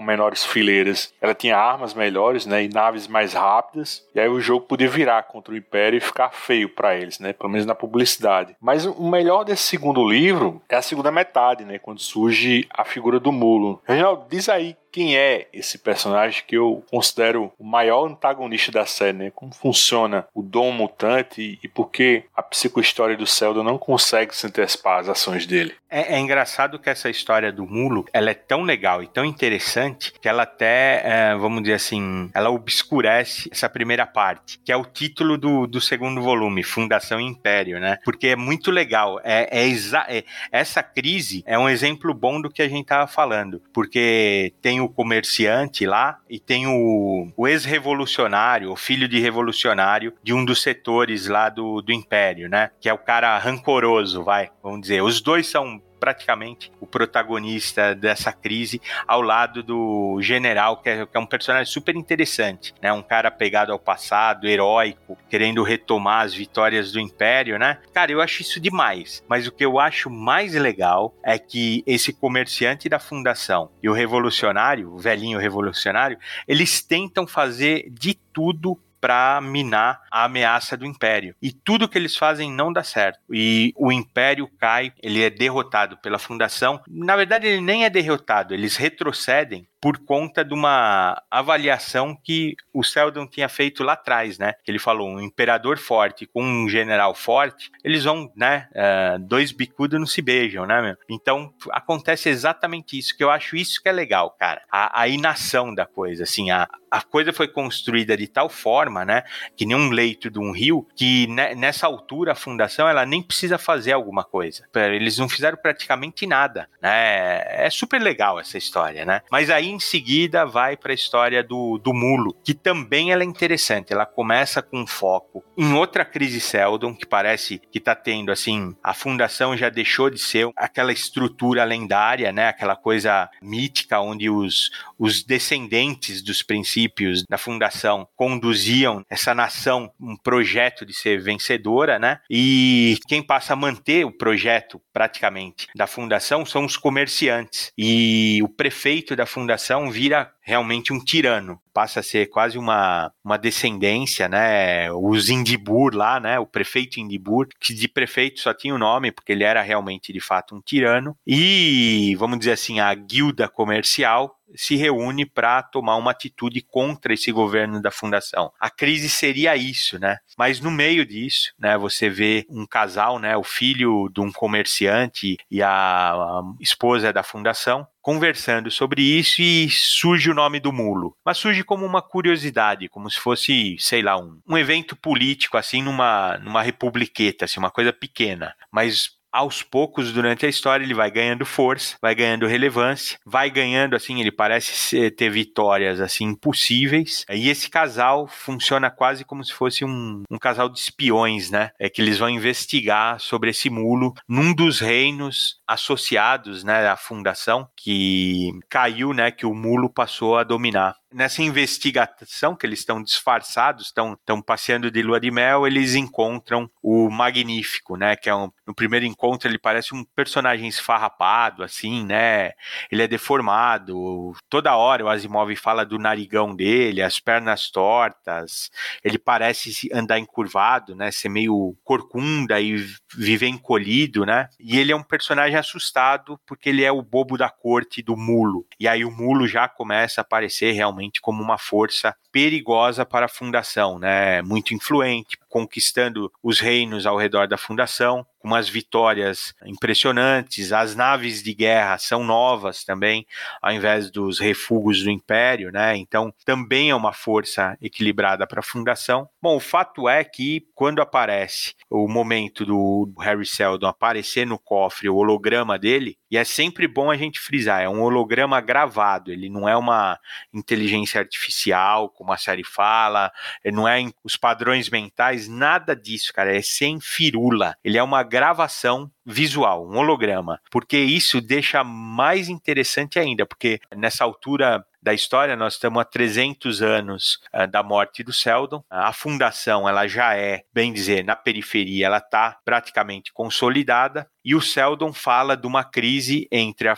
esse governo tirânico do Indibur com os comerciantes, quando na verdade a fundação está prestes a ser invadida pelo mulo. Ele não prevê o mulo, porque o mulo começa a ser mencionado né, aos poucos que ele é um mutante. Ainda não é falado qual é a capacidade dele, né, Luigi? O poder dele não é falado. Fala que ele é um mutante, que ele tem superpoderes, ele é, ele é descrito como um cara ruivo gigantesco, que usa um óculos grande, assim, porque tem um olho inumano, alguma coisa assim, um olho esbranquiçado, um olho que não é normal, né? Você percebe que ele não é descrito logo de cara, mas é uma força, assim, porque acaba acontecendo isso, né? O casal, esse casal principal, o último psicólogo da fundação e o bobo da corte, eles fogem a tempo, né? São os únicos que conseguem escapar. Terminus é finalmente conquistado, né? O, as forças do mulo dominam Terminus, que é interessantíssimo, que foi o que eu falei. De novo, é a quebra do paradigma. Se você achava que a fundação era invulnerável por conta do plano Seldon, e você vê que ele não calculou a variar uma variável única, né? Um mutante, alguém com capacidade para mudar o rumo da história, o rumo da situação. E eu acho, cara, eu acho fascinante isso aí. Quero que vocês continuem a partir daí, mas eu acho fascinante essa condução, a forma, a forma como vai se esboçando, né? Como o Luigi falou, ele é, ele é um adversário formidável, né? O fato dele ser inesperado, a forma como é tratado o mutante, né? A, a, a coisa que não é computada né, na, na situação, o inesperado. Eu acho demais, cara eu acho essa segunda metade desse livro, junto com a, primeira metade né, do próximo livro, né, forma o arco completo do Mulo. Né? Até agora é, é, a coisa que eu mais gostei assim, em Fundação. Assim. Eu acho que, e no nível gibizeiro da gente, né, onde a gente está sempre associando assim, o termo mutante à, à mitologia dos X-Men, eu acho que bate até de um jeito diferente, né? O, assim, o, o tratamento do Asimov com o poder do mulo, né? Que é, é o controle emocional, né? Como aquele empata, né? Do, dos satânicos, né? Só que num nível assim interplanetário, né? Porque ele acaba fazendo com que todo mundo que conhece sua reputação comece também a, a desconfiar um do outro, né? É, é um clima assim de paranoia terrível, né? E, e, assim, o personagem nunca chega a aparecer, né? Ele é quase um, um anti-Seldon, né? No sentido de ser uma ideia que anula todo o plano Seldon, né, como você falou. E aí sim, a, ação para mudar as coisas fica na dependência do elemento humano, né, contrariando a, a psicohistória dos bilhões, né? Ou não, né? Porque aí entra também a figura da a mítica segunda fundação, né? Que supostamente estaria localizada na outra extremidade da galáxia. E assim, nada se sabia sobre ela, né? E daí, nesse arco do mulo, a gente acaba descobrindo que trata-se de uma fundação que é especializada justamente nas ciências mentais, né, com poxa de telepatas, né, não como o mulo, né, que já nasceu com esse dom mutante, né, mas por um treinamento, né. Isso o, o Asimov chega até a especular sobre a origem disso, né, porque todo homem poderia desenvolver essa habilidade, mas diante da evolução e do desenvolvimento da comunicação verbal, isso ficou para trás, né, nos estágios evolutivos do, do homem. Então eu acho isso muito bacana, bicho. E a busca do, do Mulo é justamente isso, né? Ele quer saber a localização dessa segunda fundação. Né? Ele fica obstinado nisso, né? Eu acho que não é, não é, nem bom a gente falar qual é a identidade exata do Mulo, né? Porque eu acho que quem tá ouvindo esse podcast e não leu, assim, tem essa surpresa ou não, né? Eu, eu confesso que eu até falei isso para vocês, que eu, eu, matei de cara, assim, sabe? Eu não sei vocês quando vocês leram na, na época, mas assim, eu, quando eu li, eu disse, não, Mulo é esse cara, sabe? Mas assim, isso não, não, quer dizer nada, né? Porque quando a, a, revelação no final, no final do segundo livro, quando o Asimov decide realmente ah, confirmar que esse cara é um mulo, porra, bicho, é uma cena espetacular, bicho. O que, é que você achou, Maurício? Ah, também. A gente até conversou isso, né? Eu falei na época que talvez tenha o recurso que ele usou para esconder e depois revelar quem é o mulo tenha se desgastado ao longo da, do tempo. A gente lendo hoje, tanto tempo depois, não tendo uma novidade. Mas até ficar a coisa assim, não, mas será que é? Será que não é? Não, não é possível. Você pode achar que tá muito na cara, ou pode achar que ele tá levando muito você para aquele lado e não é. Enfim, essa coisa do até confirmar mesmo que é ele ou não acaba sendo também interessante. É uma experiência diferente, eu acredito, quem leu na época, ou não sei, aí depois aí a gente ouvir as pessoas que, que leram bem antes da gente. Mas não, não, não estraga de jeito nenhum, não. Eu concordo com você. A forma como ele constrói também a, a essa imagem do mulo. Tem dois detalhes sobre o mulo, né? Que, que servem para esse nome também, né? A mula é, uma, é um cruzamento mulo da mula mesmo, né? Do cruzamento do, do, dos equinos, que é estéreo. Ele diz, é dito que o mulo é estéreo, né? Ele não pode ter filhos e tudo mais. E esse, esse chega a ser um alívio para a fundação, né? Que ele não vai ter sucessores, não vai ter filhos que tenham o mesmo poder dele e tudo mais. E que ele seria também, né? Tal qual o, o equino que ele dá nome, bem dotado. Mas eu acho bacana a forma como você vai, vai sendo conduzido pelos Dael ali ao, ao longo da história, né? O casal, e vai contemplando também a, a coisa lá do. Ele puxa uma frase que é dita pelo Celon no começo do primeiro livro, né? Que tem a segunda fundação, que ela ficaria no fim da estrela. Há várias discussões ao longo do livro de onde seria esse final da estrela. Os personagens teorizam e tudo mais, e a forma como o Asimov conta isso é o que o Reginaldo falou lá atrás. Mas você tá ouvindo uma história, assim, tá ouvindo uma história, você quer virar para prestar atenção e para perguntar também, e, e, quer ver no que é que vai dar aquilo ali. É como mais ou menos se você estivesse vendo o cara contando mesmo uma história para você e você quer perguntar, você quer interferir, mas e tal coisa e tudo mais. Isso, você acaba um capítulo e quer começar o outro. Ele te leva mesmo assim, quando você acredita, não, então é isso. Aí você chega até lá, não, não é isso. Aí vai, volta de novo para uma outra busca. Isso é, é, muito legal. Você acaba até desencanando de quem é o mulo ou não, porque a presença dele, né? A forma como você vai vendo as forças dele avançando e o que se diz sobre ele. E por outro lado, os Dael lá investigando a coisa toda, indo até tanto. A descrição de como como, é tanto agora, né? Que é um planeta que é todo metálico, então, por conta das edificações, ele começou a perder essa coisa, começou a ter verde de novo. Você tem pastores ali e tudo mais. É, é muito legal isso. Ele expande, né? macro, né? Vai mostrando as coisas pra você sem entrar a fundo, sem mostrar detalhes específicos. Mas quando você chega nesse novo ambiente, você quer, quer saber mais daquilo. Dava realmente, né, pra ele construir uma, uma puta franquia de livros, não é,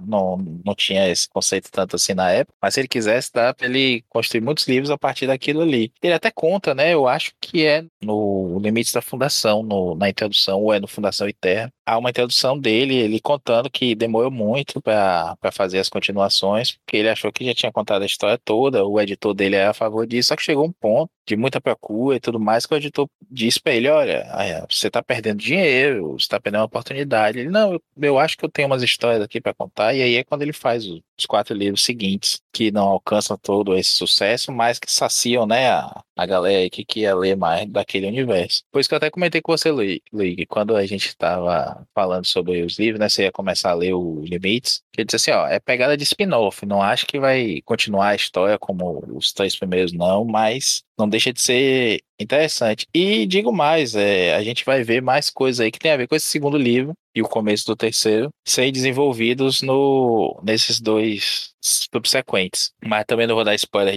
não, que é, é bacana você chegar lá. Acho que onde você chegou aí, Luiga, não, não se mencionou ainda não. Mas, sei lá, eu concordo com vocês, essa, essa primeira parte fica muito eclipsada, eu tive que dar uma lida aqui na, na Wikipédia para ver os nomes dos personagens, e aí foi me, foi me lembrando da, da história toda. A forma como ele resolve esse primeiro impasse da, da guerra e como o imperador é colocado em xeque e recua, tudo mais, você fica tenso com aquele desenvolvimento. Gosto demais dessa parte também. Excelência ele é conhecido como Molo. Dele pouco se fala em um sentido factual, mas coletei fragmentos de informação e filtrei os mais prováveis. Ele aparentemente é um homem que não tem nascimento nem posição nobres. Seu pai desconhecido, sua mãe morta no parto. Sua criação a de um vagabundo, sua instrução a dos mundos miseráveis e dos becos afastados do espaço. Ele não tem outro nome a não ser o de Mulo, um nome que os relatos dizem ter sido dado a ele por si próprio e que significa, pela explicação popular, sua imensa força física, além de teimosia em seus objetivos.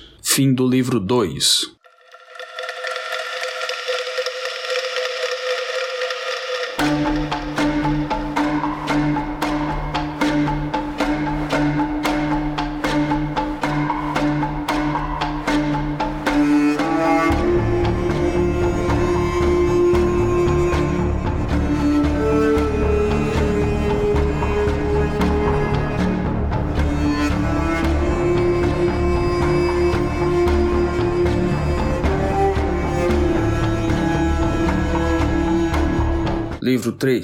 Segunda Fundação essa segunda fundação, é, ela acaba sendo como uma fundação de controle, né, para que a, as coisas voltassem aos trilhos, né, caso a primeira fundação se visse de frente com uma variável justa como essa do mulo, né. E eu acho bacana, bicho, que eles se revelam exatamente no clímax da primeira parte do terceiro livro, né. Eu acho bicho, uma batalha psíquica, né, do, do mulo dentro da cabeça de um agente infiltrado, né? E aí eu confesso para vocês que foi, acho que a maior cena nesse sentido que eu vi, assim, tipo Charles Xavier versus Rei das Sombras, né?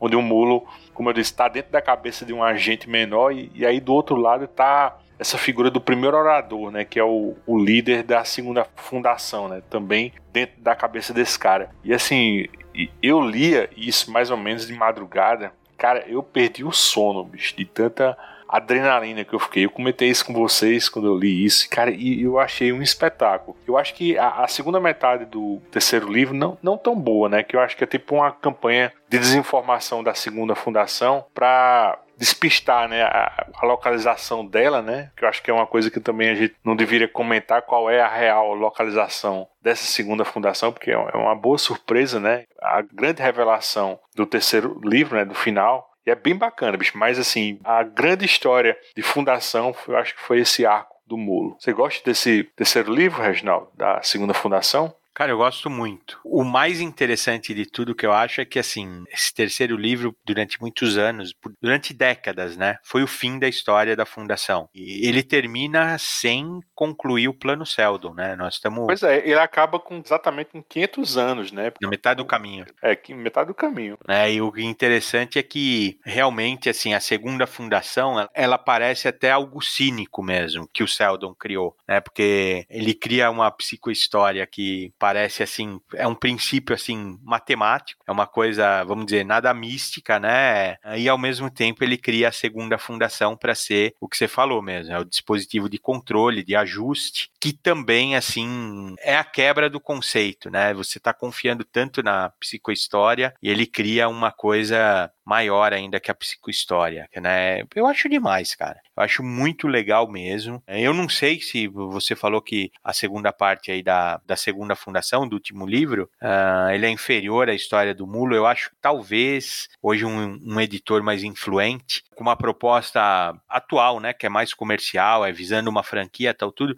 Eu não sei se ele não colocaria a história do Mulo num livro só, por si só. Não deixaria ele, ele entre dois livros, assim, né? Não sei se é essa a minha impressão, mas eu gosto do jeito que foi feito, do jeito que foi estruturado. Eu acho o Mulo, assim, o grande adversário mesmo da fundação. Eu gosto, não estou criticando assim, a parte, a, a, ideia do Seldon criar uma segunda fundação. Na verdade, ele, fa ele fala sobre essa segunda fundação desde a primeira apresentação no cofre. É um negocinho que fica lá no cantinho, né? No canto do olho, né? E de vez em quando ele lembra, isso é, existe uma segunda fundação, ela tá lá. E só diz isso. Aí você volta para ler isso. tá na cara o tempo todo. Isso. É. E, e, eu tentei, né, Luiz? Eu li isso daí há muito tempo. Li, eu já li umas duas vezes. Ou 75 foi, Reginaldo? Não, eu li, eu li isso daí. eu, era, eu era criança quando eu li, eu lembro. Eu li esse volumão da Emos, que ele é um tijolão, que era o que tinha na época aqui no Brasil. E que você falou que você matou logo a charada do mulo. Eu, eu de fato, na época, não, não matei. E hoje eu tentei. Hoje não, esses dias aí que eu sabia que a gente ia gravar eu li a Fundação inteiro, a primeira parte, e Fundação Império eu cheguei aí, tô quase. A hora que eles estão fugindo de, de, términos da invasão, né, do mulo. E eu, de fato, assim, não lembrava de tudo, mas eu acho soberbo, né, que a hora que a baita encontra primeiro lugar, ele descreve a Baita como uma mulher atraente, porém não bela, né? Ela fala que a fisionomia dela é um pouco mais feia, um nariz mais achatado. Ele, ele descreve ela como sensual, mas vamos dizer assim, ela não seria uma modelo, ela seria uma mulher comum. E a hora que o encontra ela, ele fala: Você é a mulher mais linda que eu já vi na minha vida. E ela fala: Exagero seu. Ele fala: Não, você é bonita por dentro. Cara, e a hora que eu li isso daí, eu falei, puta que pariu, que filho da puta, meu. Assim, né? Caramba, meu. vai escrever bem na casa do caralho, né?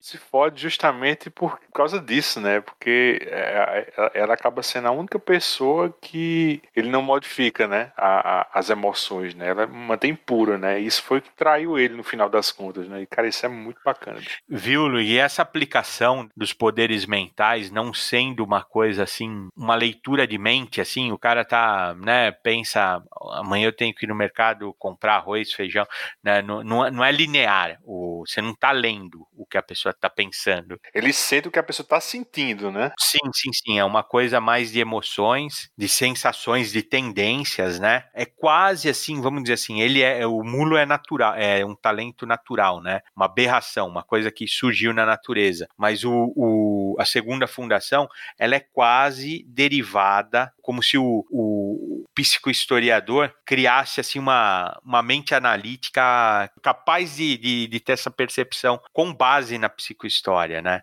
Esse tema, o, o Asimov, ele vai trabalhar muitas vezes com o tema desse poder mental, não telepático, não a leitura de mente, mas a, a leitura de, de sensações, assim. Eu até sugiro quem, quem se interessar pelo assunto ou quiser ver ele explorando o mesmo tema de forma diferente, tem aquele Viagem Fantástica 2, aquela história da miniaturização, né, que são as pessoas viajando pelo corpo humano, e ele tem uma pegada de poderes mentais mesmo, assim, de leitura de mente, né? É um cientista americano que cria um, uma máquina, como se fosse um computador, que ele interpreta os padrões mentais, né? Ele não lê propriamente a mente. E aí os russos sequestram ele, cientista assim, um fenômeno, né, russo, um sofre um acidente e tá deteriorando a mente dele. ele estava prestes a ter uma descoberta incrível. Então eles, a ideia é eles se encolherem e rumo ao cérebro desse cientista e através da máquina descobrir, né, fechar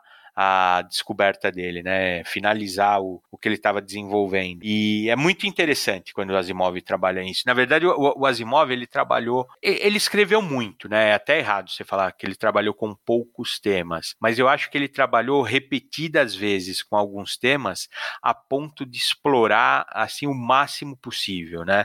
É o caso das três leis da robótica, é o caso da psicohistória, é o caso dos robôs, é o caso desse que ele chama de mentálico, né? Que é o poder, não é a leitura de pensamento, mas sim a, a interpretação das emoções, né? E eu acho que na cabeça dele, assim, ele tinha isso muito bem estruturado, que ele levava de um tema a outro, mais para o final ele amarrou tudo assim de forma fabulosa. Minha sugestão para quem quiser se aventurar pelos livros dele, eu acho que se você for ler pela forma como foi publicado, pelos anos de publicações, desde a série dos robôs até o final, né, a Fundação e a Terra, eh, eu acho que você tem um, um cenário, um mosaico aí montado muito interessante porque ele acaba ligando algumas coisas e resgatando lá do passado dos robôs na saga das cavernas de aço, né? Do investigador lá, o Elijah Bailey, ele acaba ligando as histórias de Eu Robô. Eles falam da Susan Calvin. É muito interessante, assim. Não quero estragar a surpresa de ninguém, mas eu,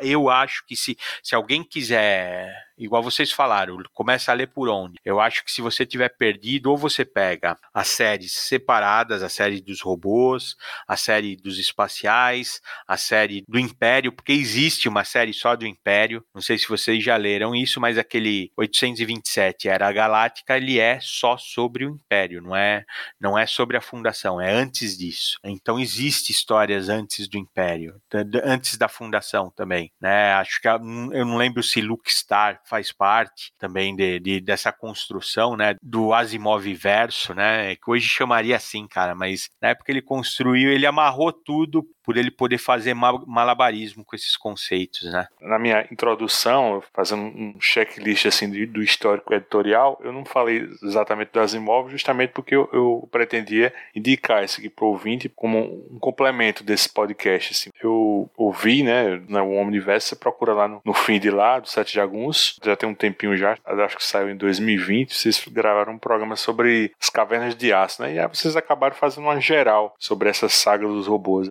É, um detalhe curioso, para quem não conhece, é que ele chegou a alterar algumas coisas, né, nas publicações posteriores de fundação, para encaixar com esses outros, essas outras séries, né, principalmente a, a dos robôs. Inclusive, é, uma, é um tema de robôs que vai ser explorado mais no, no Fundação e Terra, é a parte onde eu tô agora aqui, inclusive, que é de uma forma muito viajada e muito divertida de ler, assim. Você vê como isso que o Reginaldo falou agora, ele, ele volta a um tema, mas ele não volta da mesma forma, ele não tá contando a mesma coisa de novo, da mesma perspectiva, do mesmo jeito, ele vai te mostrar um outro jeito, uma outra ramificação daquele tema ali e é, é, legal porque ele volta a uma coisa que você já viu que ele sabe falar, que ele fala bem, mas ele te dá um, um sabor novo naquilo ali. E ele faz um retcon, né, Maurício? É. Ele faz quase um retcon assim. e você entregou aí que você da primeira vez que leu, leu antes do retcon, né? no caso da fundação, eu nem sabia que tinha sequência, né? Eu não sabia, já tinha sido publicado, mas eu não sabia. Você tinha pouco acesso à informação assim, né? Eu realmente não sabia.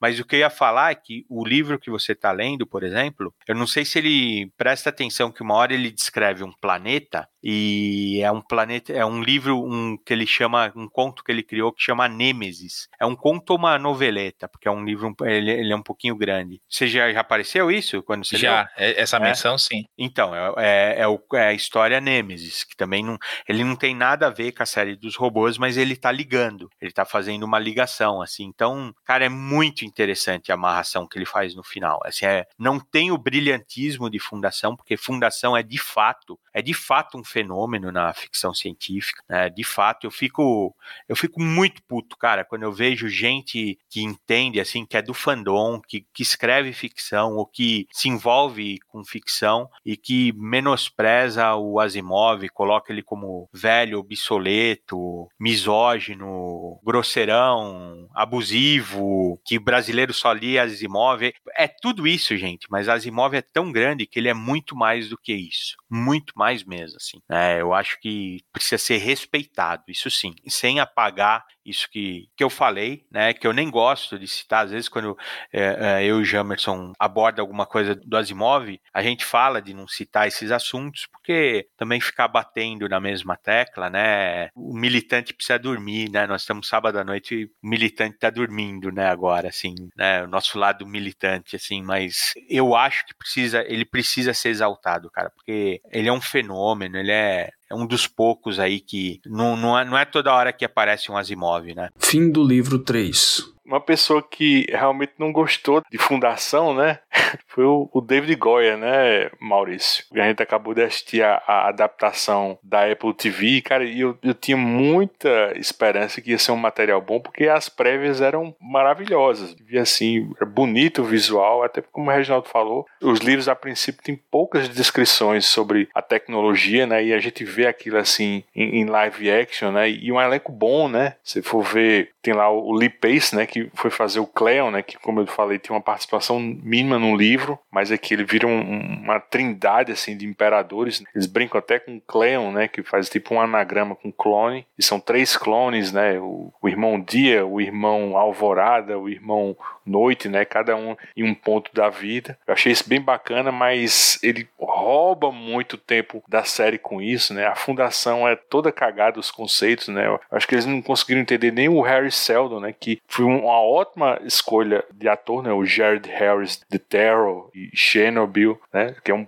puta ator esse cara, também fez o Mad Men. É um elenco maravilhoso. Você vê aquela Laura Byrne em Demezel, tem pontos bons essa série, mas assim, como eu falei, o David Goyer faz uma coisa terrível, né? Eu acho que principalmente quando ele abandona esse conflito de ideias que eu falava no começo do programa para um, uma fundação que tá o tempo todo em guerra, né? Não sabe o que é. Esse Salvo Harding, em primeiro lugar, não, não é nem um pacifista, não tem nada a ver de ser um conselheiro um vereador, é tipo um guardião que anda com um trabuco nas costas, né? Isso já contraria aquele jargão lá do começo lá sobre o incompetente, né, e a violência, né? Então eu achei terrível, eu achei talvez uma das piores adaptações assim que eu já vi na minha vida, cara. Luigi me lembrou muito aquela coisa do, do Snyder, né, que entregaram ao Superman para um cara que publicamente tinha dito várias vezes que não gostava do Superman. E o Goya ou não gosta mesmo ou não não entendeu, porque bem como você disse, que realmente ele não é questão de subverter conceitos. Quando você subverte para apresentar, para atualizar, para dar uma mexida ali, surpreender o espectador que conhece a obra original, é uma coisa. Mas subverter por subverter, por pegar aquilo e dizer assim, agora não é mais do Asimov, é meu, é mais ou menos assim, ó, ele vendeu o projeto como se fosse,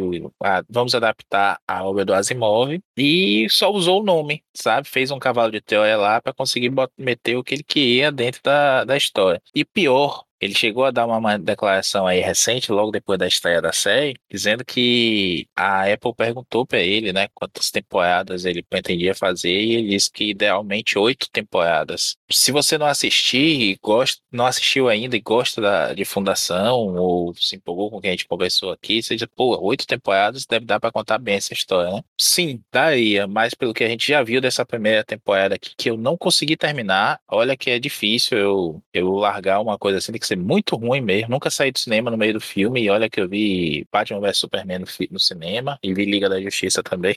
Mas não consegui continuar. Eu ainda vi o, o Luigion, esse herói da resistência aí, terminou a primeira temporada e eu não liguei pros spoilers. Ele foi contando algumas coisas assim. O que eu fiquei abismado. Sei que o Luiz conhece a história e que não ia tirar de contexto só para reclamar. Eu via umas subversões por subverter ou por que afastar mesmo da obra original apenas porque sim. Não, não consigo entender isso, assim, logo de cara, né? Descansa militante aí, como o Reginaldo falou mais cedo. Nenhuma da, das mudanças de etnia ou de gênero dos personagens influencia negativamente de jeito nenhum. Nenhuma. Gal Dornick no, na série é, é uma mulher, isso não tem problema nenhum. O Salvor Hardin também se torna uma mulher e isso não é problema nenhum. Não. Mas o, o espírito dos personagens que a gente está vendo ali, que precisavam ser daquele jeito ou naquela linha geral para poder levar a história à frente, não está lá, é uma coisa completamente diferente, como o Luiz falou, tem essa coisa do guardião, né, já vai uma coisa mais, sei lá, uma, uma superstição, uma coisa mais religiosa, quando a gente está falando da fundação no seu começo, que é uma coisa de ciência mesmo, tem uma, uma solução ali, um, os últimos dias do céu, que, puta merda, que que estão malucos? Por que fizeram isso, sabe? E agora? E se distancia demais dos conceitos, da ideia da coisa. E o que me deixa mais chocado é que a gente está num momento muito bom para discutir isso, né? Decadência do conhecimento, a perda da fé na ciência, me perdoe aí o trocadilho, mas essa discussão toda que a gente está vendo aí por conta de pandemia, por conta de uma ascensão de uma, uma direita retrógrada, por conta de burrice mesmo, né? Pô, tanta coisa para se explorar nesse momento que o cara vai e faz uma, um, uma história, para mim não, não tem pé nem cabeça, ele não tá passando uma mensagem, ele não tá buscando uma fidelidade, ele não tá indo no, no conceito da coisa ali, subvertendo para contar uma história diferente, atualizada, melhor melhor, nada. Ele tirou da cabeça de uma parte menos nobre do corpo dele, onde o sol não bate, e tá contando uma maluquice. Eu, sinceramente, não lamento, porque é uma série bonita de se ver, os designs são sensacionais, como o Luigi bem falou. Dinheiro há para fazer efeitos excelentes. A gente tem no segundo ou no terceiro episódio um acidente lá, uma destruição em tanto, que é maravilhosa a cena, sim, é desesperadora, mas é muito bem feita. O, o, elevador orbital é uma coisa que é muito bonita de se ver, como eles explicam a, a, o seu funcionamento e tudo mais. Essas liberdades são ótimas, mas a, a, linha guia da coisa me decepcionou demais, porque a gente tem um histórico aí, a gente está sempre falando lá no, no Twitter das séries da, da Apple TV, como são bem cuidadas, como são bem desenvolvidas, como dá gosto de ver. E essa eu até esperei, né? Tinha,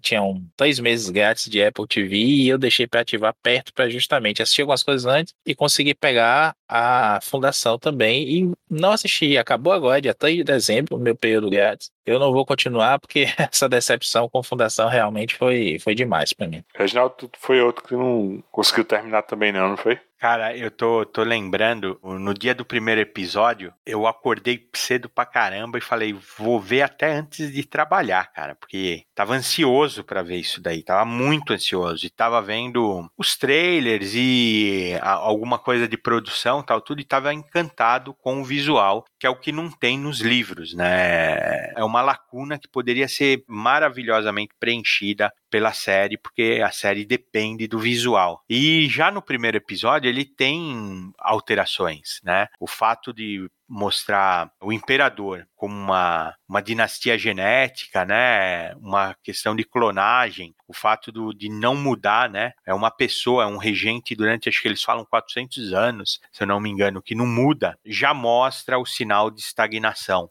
E eu achei isso, tem nada disso, eu achei isso maravilhoso. Aí, o que vocês falaram também, eu não só gostei, como eu acho necessárias alterações, né? Você ter personagens femininas que no livro não tem, e eu acho indiferente colocar, né, personagens femininas, né, indiferente não, eu acho necessário, né, indiferente é que para a história, mas necessário até para gerar identificação e para você resolver um problema que era da história original, né, de não ter personagens femininas de destaque. Né, e também né, personagens de outras etnias, personagens negros em destaque, achei tudo isso legal e cabível e até adequado. Então, meu primeiro tweet, depois que eu vi a série, é o mais otimista possível, cara. Mas do segundo em diante, cara, que desilusão que eu tive, assim, a, a ponto eu também não continuei a assistir, né? Eu também parei, parei a partir do momento que aquele exército, né, que está em términos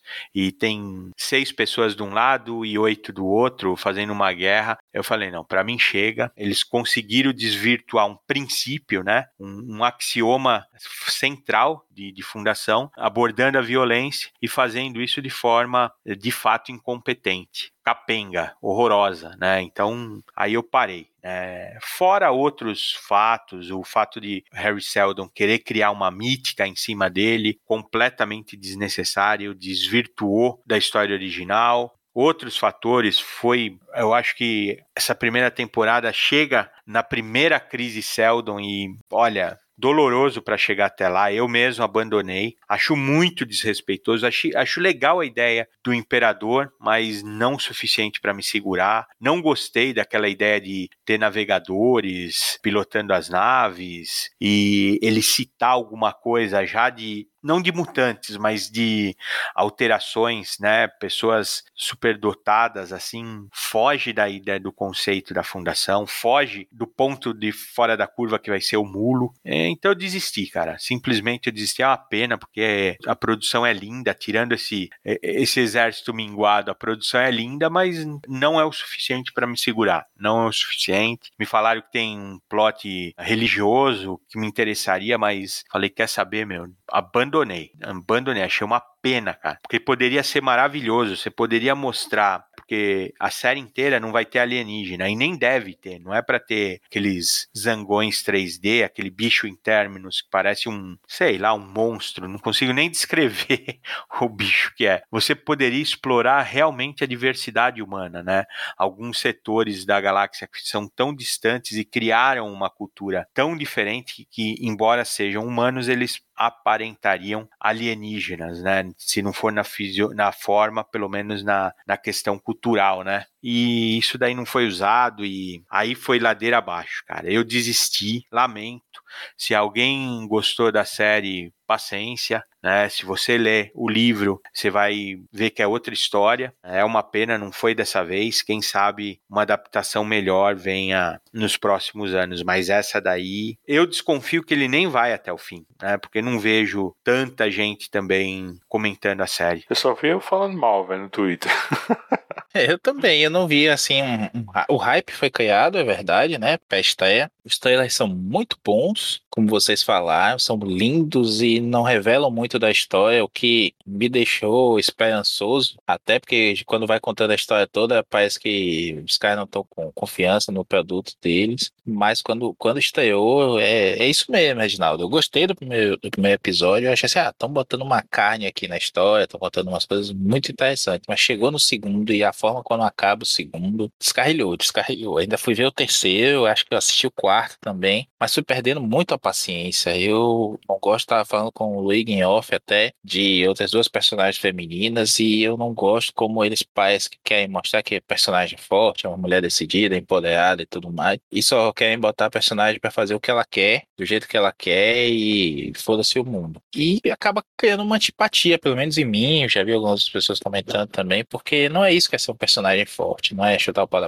e fazer o que quer e ir contra tudo e contra todos, porque sim. Sabe? Seja homem, seja mulher, negro, branco, chinês, japonês, israelense, quer que seja, não, a construção do personagem em essência, não vou dizer para você ah, que torna indiferente as mudanças, né? Não, não achei indiferente, é, é isso mesmo que a gente falou. Asimov demora a, a colocar personagens femininas que sejam minimamente interessantes na história. Ele vai botar a Baita e depois a, a Arcade, que é a neta da Baita da El, no terceiro livro, chama de filme. Mas é pouco, é isolado. Lá na, nesses spin-offs, né, no Fundação Eterna, principalmente vai ter outros personagens mulheres, tudo mais, mas é uma coisa muito mais isolada e, e é importante, sim, essa atualização, concordo. Eu pontuei porque não, não tô de birra com isso, não tenho jamais birra com isso. Se a coisa for bem feita, eu tô aplaudindo, eu acho necessário, até para surpreender, né, o, o espectador de alguma forma, assim como houve mudanças também em Game of Thrones e tudo mais, mas talvez possa ser a minha primeira grande experiência com uma adaptação de um livro que eu gosto muito, que eu queria ver uma, uma tradução legal na tela, que me dissesse algo, enfim, Aliás, minto, Torre Negra também teve um filme recentemente aí, uma série de livros que eu gosto muito, Stephen King. E o, o filme, os dois personagens principais tentam carregar tudo nas costas, mas não dá certo. Com Fundação agora foi a mesma coisa. E não e digo para vocês assim, acho que vocês concordam comigo, não é uma questão de expectativa só, o que a gente esperava que a série fosse. É o que ela em si mesma é e que não é bom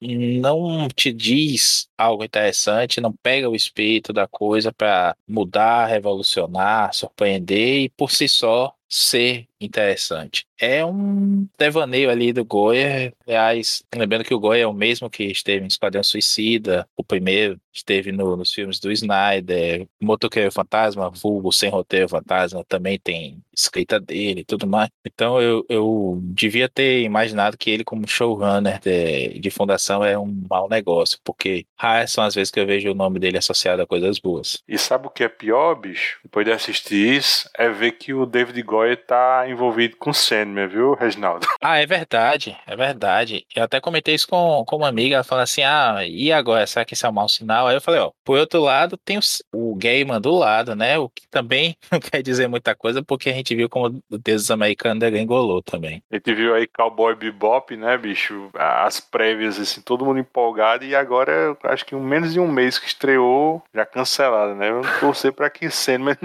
não seja assim também, né, Reginaldo, tô vendo o Reginaldo batendo na madeira aí. Tô, cara, tô sim, mas eu, eu fico preocupado, porque assim, se, se fundação, o, é, a fundação do Goyer, assim, né, ele fez, ele fez da cabeça dele. O Cowboy Bebop é ele, olha, é, é uma cópia, né, é um, uma reprodução do anime, cara. Ele seguiu a risca, cara. Eu particularmente, eu não terminei de ver e eu adorei, cara. Eu adorei Cowboy Bebop. Adorei mesmo, assim. Achei muito legal, muito interessante, assim, ver os personagens que você vê animado de carne e osso, assim, né? Eu acho que a Faye até, né, a Faye Valentine, ela até ganhou mais na, na, na, adaptação, né, na série, eu achei que ela ficou mais interessante ainda, e ainda assim engorou, né, não deu certo, então eu fico até com medo com Sandman, porque eu já viu que a receita não é se manter fiel, a receita não é inventar a roda e contar a história da própria cabeça, fico preocupado, tá, fico realmente preocupado, porque eu acho que é, é talvez o segredo seja contar uma boa história, que a série, né, da Apple não conseguiu fazer. É, ela é uma coisa sem pé nem cabeça, lamentável, acho uma pena, cara. Acho,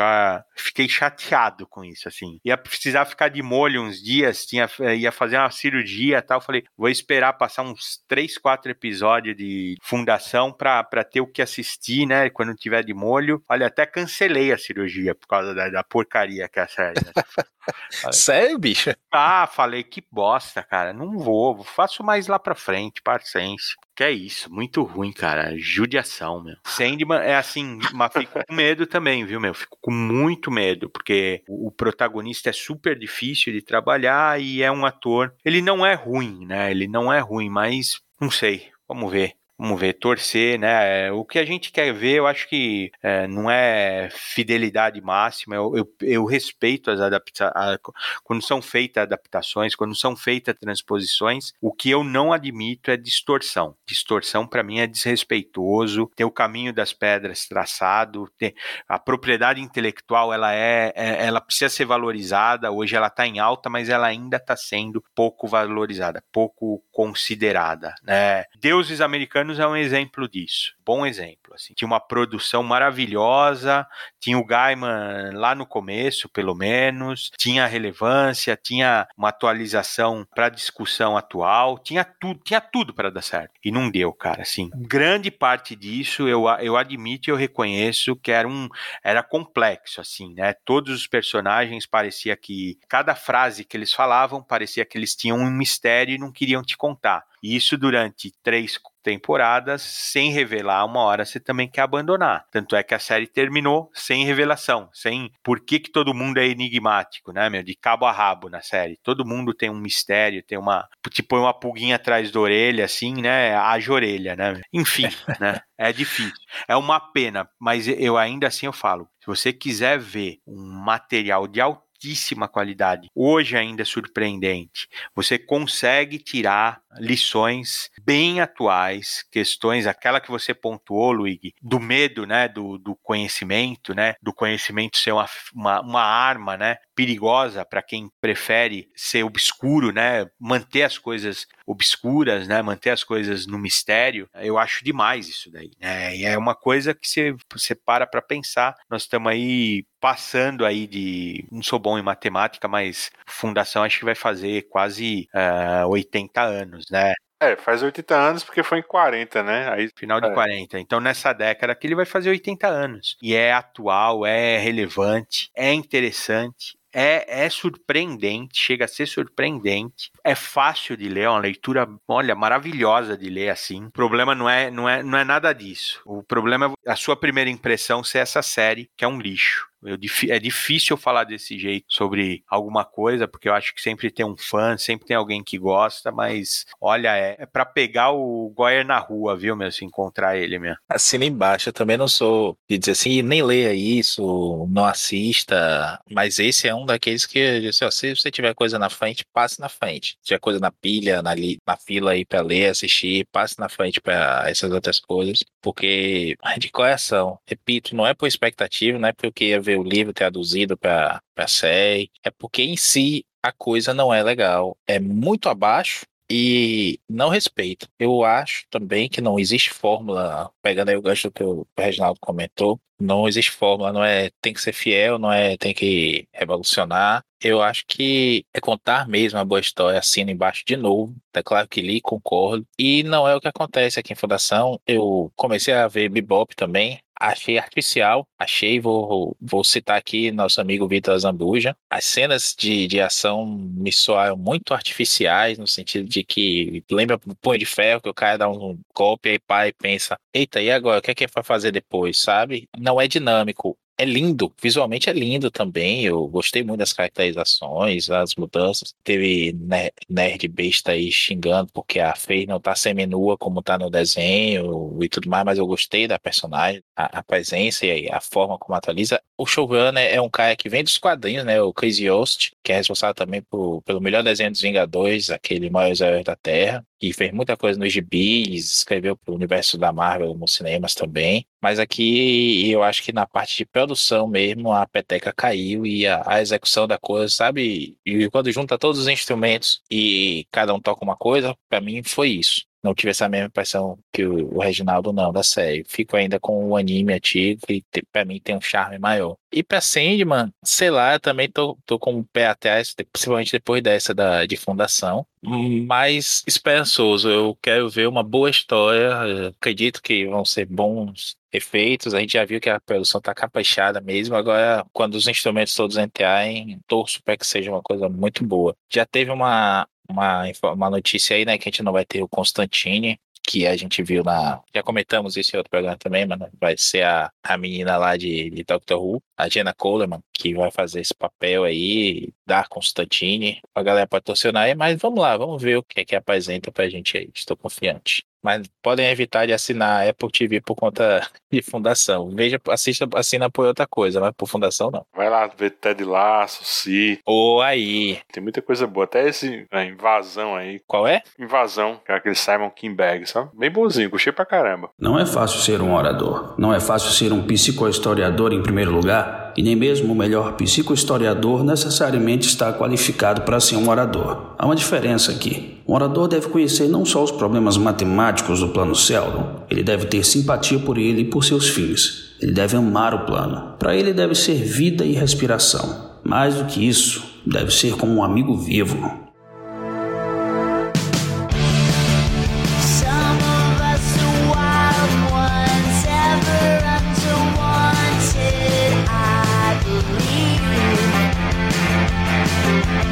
Então é isso, nós vamos ficando por aqui. Os escapistas estão no Spotify, iTunes, Google Podcasts, Deezer, Amazon Music ou no seu agregador favorito. Se você quiser registrar sua opinião sobre qualquer podcast da família Escapistas, é só dar seu pitaco no Twitter, arroba escapistas, ou no Instagram, arroba escapistas podcast. Se você gostou do que ouviu, assine o nosso feed, deixa teu comentário no iTunes, dá uma estrelinha pra gente, isso ajuda o podcast a ter mais visibilidade na podosfera. Quer ajudar os escapistas a manter esse trabalho? Compra teu fundação, qualquer coisa, através dos nossos links e banner no site. Eu gostaria de agradecer aos meus psicólogos.